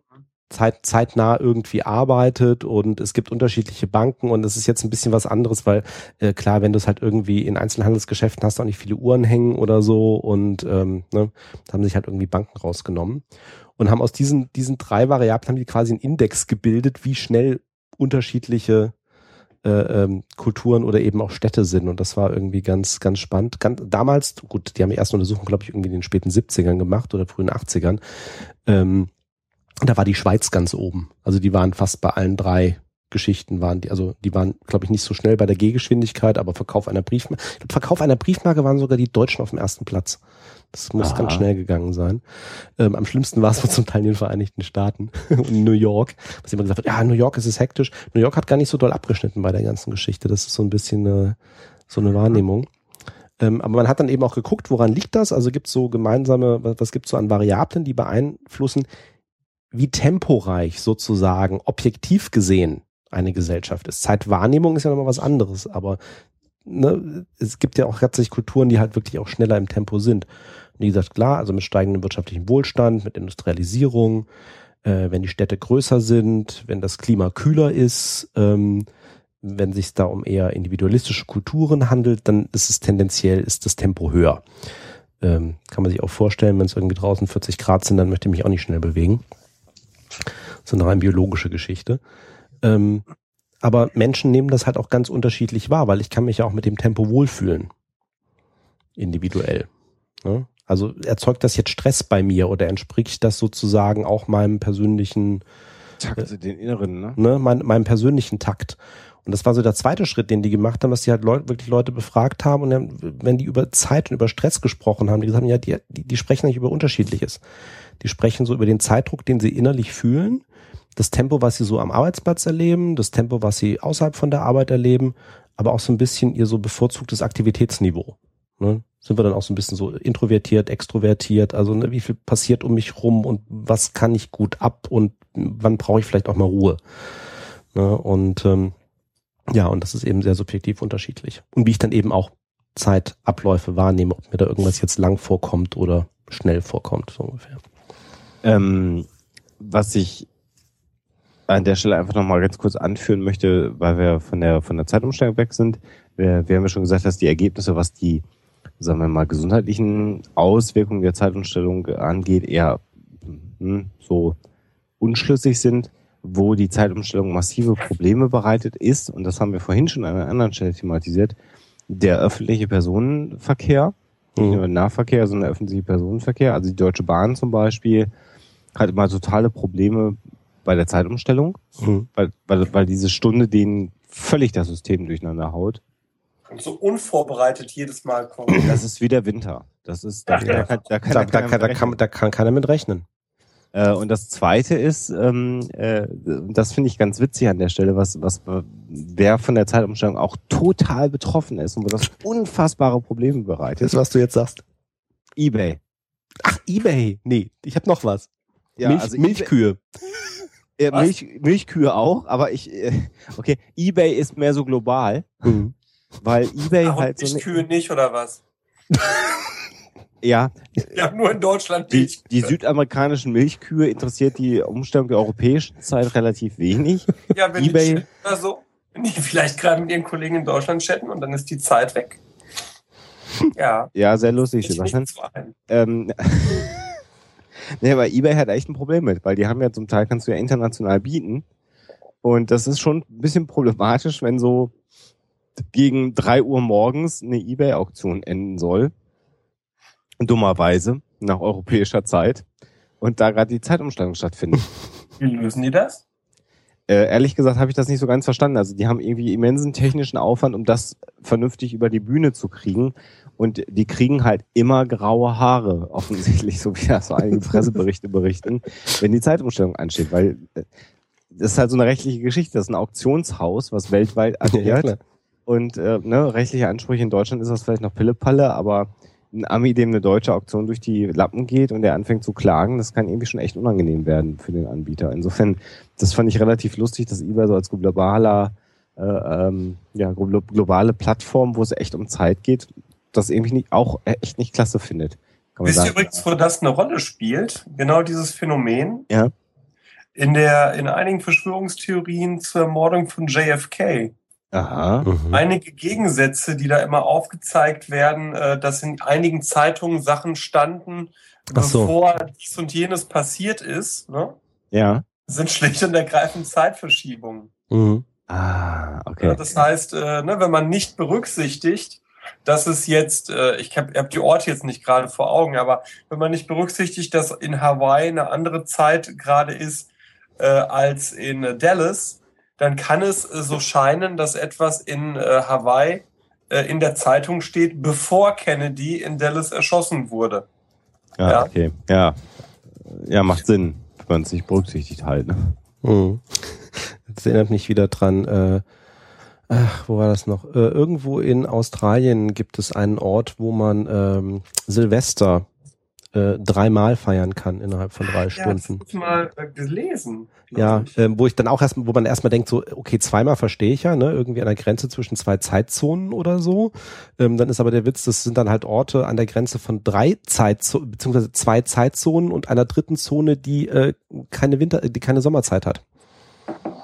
Und also, ja. Aber Und Milchkühe. Milch, Sturgis einladen können an der Ja. Stelle. ja, Milchkühe, ja. Milchkühe, Sven. Ja, ja, Milchkühe, also, also vorhin fiel es auch. Ja, wir Menschen sind ja einig, einigermaßen anpassbar. Wir haben das ja dann irgendwie mit der Zeitumstellung zi- ziemlich schön auf der Reihe. Nur Milchkühe, Thema Biorhythmus oder so, äh, wenn die Zeitumstellung ist. Ähm, Aber er hat äh, aus meiner Sicht recht damit, dass das die beschissenste Psychotalk-Folge unsererseits ist. Bei unsere Hörer, muss ich sagen, ich bin echt beeindruckt, Das ist echt beeindruckend. dass Also, sie zuletzt jetzt dabei geblieben sind. Ich hätte das für mich selbst nicht getan. Selbst für mich nicht. selbst, äh, das hättest du selbst für dich nicht, also, okay. Nee. hättest du das denn für mich getan? Link, ach, das war nicht nach dem Link, der gleiche. Nein, ich hätte das, glaube ich, auch nicht für dich getan, Alexander, es sei denn, du hättest mich explizit im Vorfeld darum gebeten. Also wenn du gesagt hättest, das ist mir total wichtig, dass du das heute zu Ende hörst, egal was passiert, dann wäre ich für dich und auch für dich, Sven, dran geblieben. Gut, da kommt was an. Kommt es denn noch ordentlich an, wäre die Frage. Okay, ähm, was ich wieder. Was ich sagen Ja. wollte. Äh, wo waren wir, bevor wir aufgebrochen sind? Äh, ja. Willst du jetzt echt noch inhaltlich durchziehen, Sven? Ich will eine Sache noch sagen, weil die wurde auch im Chat gefragt und die hatte mir interessanterweise meine ähm, Liebste im Vorfeld der Sendung rausgesucht. Da kam nämlich die Frage auf, kennt ihr dieses Phänomen, wenn man auf eine Uhr schaut und der Sekundenzeiger für einen Moment stehen zu bleiben scheint? Das nennt sich Chronostatis. Ja, genau, das habe ich mich eben im Chat geschrieben. Du Schlauwerger. Chronostasis heißt das übrigens. Ah, fuck, falsch. Wie war das? Vitam? nee, und zwar ist die Erklärung ganz einfach. Ähm, ähm, wenn wir, äh, wir haben ja die Sarkaden, die ständigen kleinen Pupillenbewegungen, die äh, wir nicht wahrnehmen, weil unser Gehirn die sozusagen rausfiltert. Wir tasten ja die ganze Zeit sozusagen unser Sehfeld ab. Und ähm, wenn wir unseren Kopf drehen, bewegen, dann wird das für einen Sekundenbruchteil ausgesetzt, weil ansonsten würden wir so ständig irgendwie Schlieren sehen oder so. Ähm, und äh, das kommt genau das ins Spiel, was ich ganz am Anfang gesagt habe. Ähm, irgendwie muss das Gehirn dann so diese Sekunde, die dann sozusagen fehlt äh, an Wahrnehmung, die wird hinten anscheinend wieder rangerechnet. Das heißt, sobald ich diese Bewegung beendet habe und dann auf so etwas wie einen Sekundenzeiger drauf gucke, äh, ist das Bild für einen Moment eingefroren. bevor es wieder regulär weitergeht. Das ist so ein bisschen wie mit unserem Stream heute. Ja, ich wollte gerade sagen, das ist ein schönes Bild eigentlich. Für das, was hier die ganze Zeit passiert. Das Problem ist nur, bei der Chronostasis ist es so eine Sekunde. Aber da kommt das, Das anscheinend her. Das wird man hinterher nicht mehr merken. Ja, überhaupt nicht mehr, weil wir auch nicht die ganze Zeit darüber reden und fluchen, wie hier das, äh, das, das Fluchen, das schneidest du auch raus, ne? Ich schneide die ganze Folge. Du schneidest die ganze Folge raus. Die Folge wird, wird auch eine, Und damit verzieht sich ja auch äh, die Zeit. Ich glaube, eine Sache, also weil ich, ich weiß dass, dass der Sebastian insbesondere keine wirklich Lust mehr hat, über Zeit zu sprechen. Gar keine. Gar keine. Eine Sache muss ich aber auch noch erwähnen, weil das war eine der Fragen, die im Vorfeld zu der Sendung natürlich immer am häufigsten gestellt wurde zur Zeitwahrnehmung. So, ne, äh, es kommt einem vor, die Zeit vergeht schneller oder wie ist denn das? Wann vergehen Sachen denn so subjektiv schnell und wann vergehen sie langsam? Und ähm, ja, und äh, tatsächlich ist es so, ich glaube, wir hatten das in der Pre-Show, ich weiß nicht, ob wir schon on air waren. Alexander, ne? So auch deine, deine Wahrnehmung, dass ja, es immer schneller geht. Aber dass das bei dir Wobei- momentan anders ist. Ja.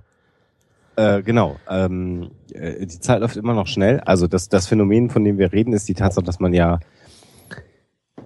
früher äh, ein Jahr einem sehr lange vorgekommen ist und je älter man wird, desto kürzer wird das Jahr. Und ähm, ich habe für mich äh, immer privat so die These gehabt, naja, je ähnlicher sich die Tage sind, die Mhm. man erlebt, was du ja im Berufsleben, wenn du einem geregelten Beruf in einem Büro zum Beispiel nachgehst, meistenteils der Fall ist, ähm, sich sind, desto mehr komprimierst du die Zeit. Mhm. Äh, auch vor dem Hintergrund, dass die, sagen wir mal, genuinen neuen Ereignisse weniger werden. Mhm. Ähm, äh, ich war dann jetzt sehr überrascht in der Recherche zu dieser Episode zu lesen, dass da zu Studien auch tatsächlich gibt, die genau das sagen. Also je ähnlicher ähm, das Leben sich ist und desto weniger neue Reize und äh, Erfahrungen ähm, integriert werden, desto äh, komprimierter sind Zeitabläufe in der Wahrnehmung oder in, insbesondere in der Retrospektive.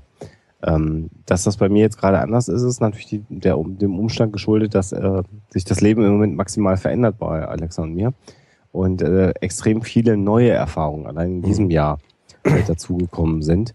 Wobei trotzdem, und das ist wieder so ein anderer Faktor, den ich ganz spannend finde, die- dieses Jahr trotzdem gerast ist, weil wir unfassbar viele Termine hatten und du gar nicht Zeit zur Reflexion hattest, sondern immer nur von Termin zu Termin rast, ähm, ohne mal die Zeit zu haben, innezuhalten und das, was passiert ist, ähm, zu reflektieren zu können. Und das, ist, das sind so zwei Dinge, die, die ich sehr interessant finde. Das für mich ab- persönlich. Ja, das ist aber genau das, weil das habe ich bei den Recherchen auch, auch rausgefunden. Das ist genau das, was, was auch mittlerweile gesichert ist. Es gibt nämlich einen deutlichen Unterschied zwischen erlebter Zeit und erinnerter Zeit. Und das ist schön zusammengefasst in dem sogenannten ähm, äh, Urlaubsparadoxon. Wenn du nämlich einen tollen Urlaub verlebst, dann vergeht, während du im Urlaub bist, die Zeit wie im Flug. In der Erinnerung erscheint er uns aber sehr lang. Ne? Und das ist genau durch dieses Phänomen. Also wir, wir, wir nehmen Zeit immer subjektiv immer dann als kurz wahr, wenn genau das passiert, was du beschreibst, nämlich, oh ja, es passiert ja ganz viel Neues. Ja, und irgendwie das rast irgendwie alles und es ist keine Routine drin. Ja. Und wenn wir in der Situation drin sind, vergeht die Zeit sehr schnell subjektiv. Wenn wir uns dann hinterher irgendwie dann erinnern, wirklich, also äh, detaillierter vers- versuchen zu erinnern, was war denn da alles? Also wenn ich jetzt zum Beispiel dran denke, ne, letztens irgendwie eine Woche irgendwie in Portugal gewesen, ja. Die Woche ist wahnsinnig schnell rumgegangen. Wenn ich jetzt mich im, im Rückblick erinnere, so, was haben wir damals eigentlich, was haben wir eigentlich gemacht alles in der Woche? Wahnsinn. Ja, ne, dann, dann, dann wird das sozusagen subjektiv aufgeblasen, was da eigentlich war. Ne? Und wenn du, wenn du mit Sicherheit nächstes Jahr jetzt auf dieses Jahr mal zurückblickst oder jetzt auf die erste Hälfte diesen Jahres zurückblickst, du, mein Gott, das, ne, wenn ich jetzt mal anfange, alles aufzuzählen, was da war, das ist Ja. wahnsinnig viel. Und äh, das passiert wohl auch ähm, im Leben. Man hat nämlich festgestellt, dass sich Menschen am meisten erinnern können, am besten erinnern können an Dinge, die zwischen ihrem 15. und ihrem 25. Lebensjahr passiert sind. Und man vermutet, dass es damit zusammenhängt, dass es eben auch die Zeit, wo sehr viel, ähm, wo sich auch eigentlich so unsere Identität bildet und wo eben auch sehr viel passiert Und da ist halt einfach wahnsinnig viel Material. Und aber eben auch wahnsinnig viel Material, da ist ganz viel neu, immer wieder. Und aber eben auch ganz viel Material, womit wir eben sehr viele Gefühle verbinden. Ne, also irgendwie äh, zum ersten Mal verliebt, bei den Eltern raus, irgendwie äh, äh, ne, Schule hinter sich gelassen, äh, studieren, Leute kennenlernen, bla bla bla, sich irgendwie da ein bisschen orientieren ähm, oder stark orientieren. Da passiert halt wahnsinnig viel. Und ähm, das ist auch eben so diese, diese Theorie, wann uns etwas langweilig wird. Es kommt nämlich dauernd, kommen uns lange vor, wenn nicht viel passiert oder es repetitiv ist oder ja, nicht viel Abwechslung da ist. Ja. Ist denn der Sebastian überhaupt noch da? Sebastian ist noch da und äh, hat gerade dazu passend nochmal eines seiner Lieblingszitate aus dem Faust rausgewühlt, das ich an anderer Stelle ja schon mal gebracht habe, weil ich einfach finde, es so schön ist, werde ich zum Augenblicke sagen, verweile doch, du bist so schön, dann magst du mich in Fesseln schlagen, dann will ich gern zugrunde gehen. Auch das ein bisschen passend auf den heutigen Streaming. Jetzt möchtest du zugrunde gehen. Und äh, ich habe äh, genug. Wir möchten aber allen unseren Hörern anbieten, das nächste Thema frei zu bestimmen als kleine Entschädigung. Und ich äh, leite jetzt einfach, ohne das mit den beiden Kollegen besprochen zu haben, äh, in meinen persönlichen Schluss des heutigen Tages um. Ich hoffe, das ist für euch beide okay. Ja. Ich kann nur sagen, es tut uns leid. Wir können wenig dafür, glauben wir im Moment. Wir gehen dem nochmal nach. Und äh, genau. ja, danke, dass ihr heute durchgehalten habt. Und wir wissen noch nicht wie, aber wir werden sicherstellen, dass es in Zukunft wieder besser wird. Und äh, danke, dass ihr uns äh, ein Stück eurer Zeit geschenkt habt und wir euch das nicht so klauen mussten wie die grauen Herren bei Momo wo man sieht, wie unglaublich wichtig Zeit und bewusstes Zeiterleben für uns ist. Vielen Dank. Das war der Psycho Talk. Ich habe dem nichts hinzuzufügen. Einen schönen Abend, äh, macht's gut bis zum nächsten Mal. Und ähm, wahrscheinlich wird die Sendung so geschnitten sein, dass man gar nicht so viel mitbekommt von den vielen, vielen Problemen, die wir hatten. Genau. Außer dass die Sendung zum Schluss nur zehn Minuten lang ist. Nach dem Schneiden. Nein. Ähm, ja, äh, dennoch, also ja, ähm, ihr wisst, wie ihr uns auf den üblichen Kanälen erreichen könnt, uns Kommentare hinterlassen könnt, auch mit Vorschlägen für die, Vorschlägen für die nächste Sendung. Äh, wir müssen uns äh, auch mal in uns gehen bei dem, was äh, jeweils bei uns dreien so ansteht, ähm, wann denn tatsächlich die nächste Sendung stattfinden wird. Aber ja, jetzt werden wir erstmal dieses Werk dann doch irgendwie noch auf den Weg bringen. So ist's. Einen schönen Abend. Guten Abend. Genau. Gute Nacht. Habt eine gute Zeit.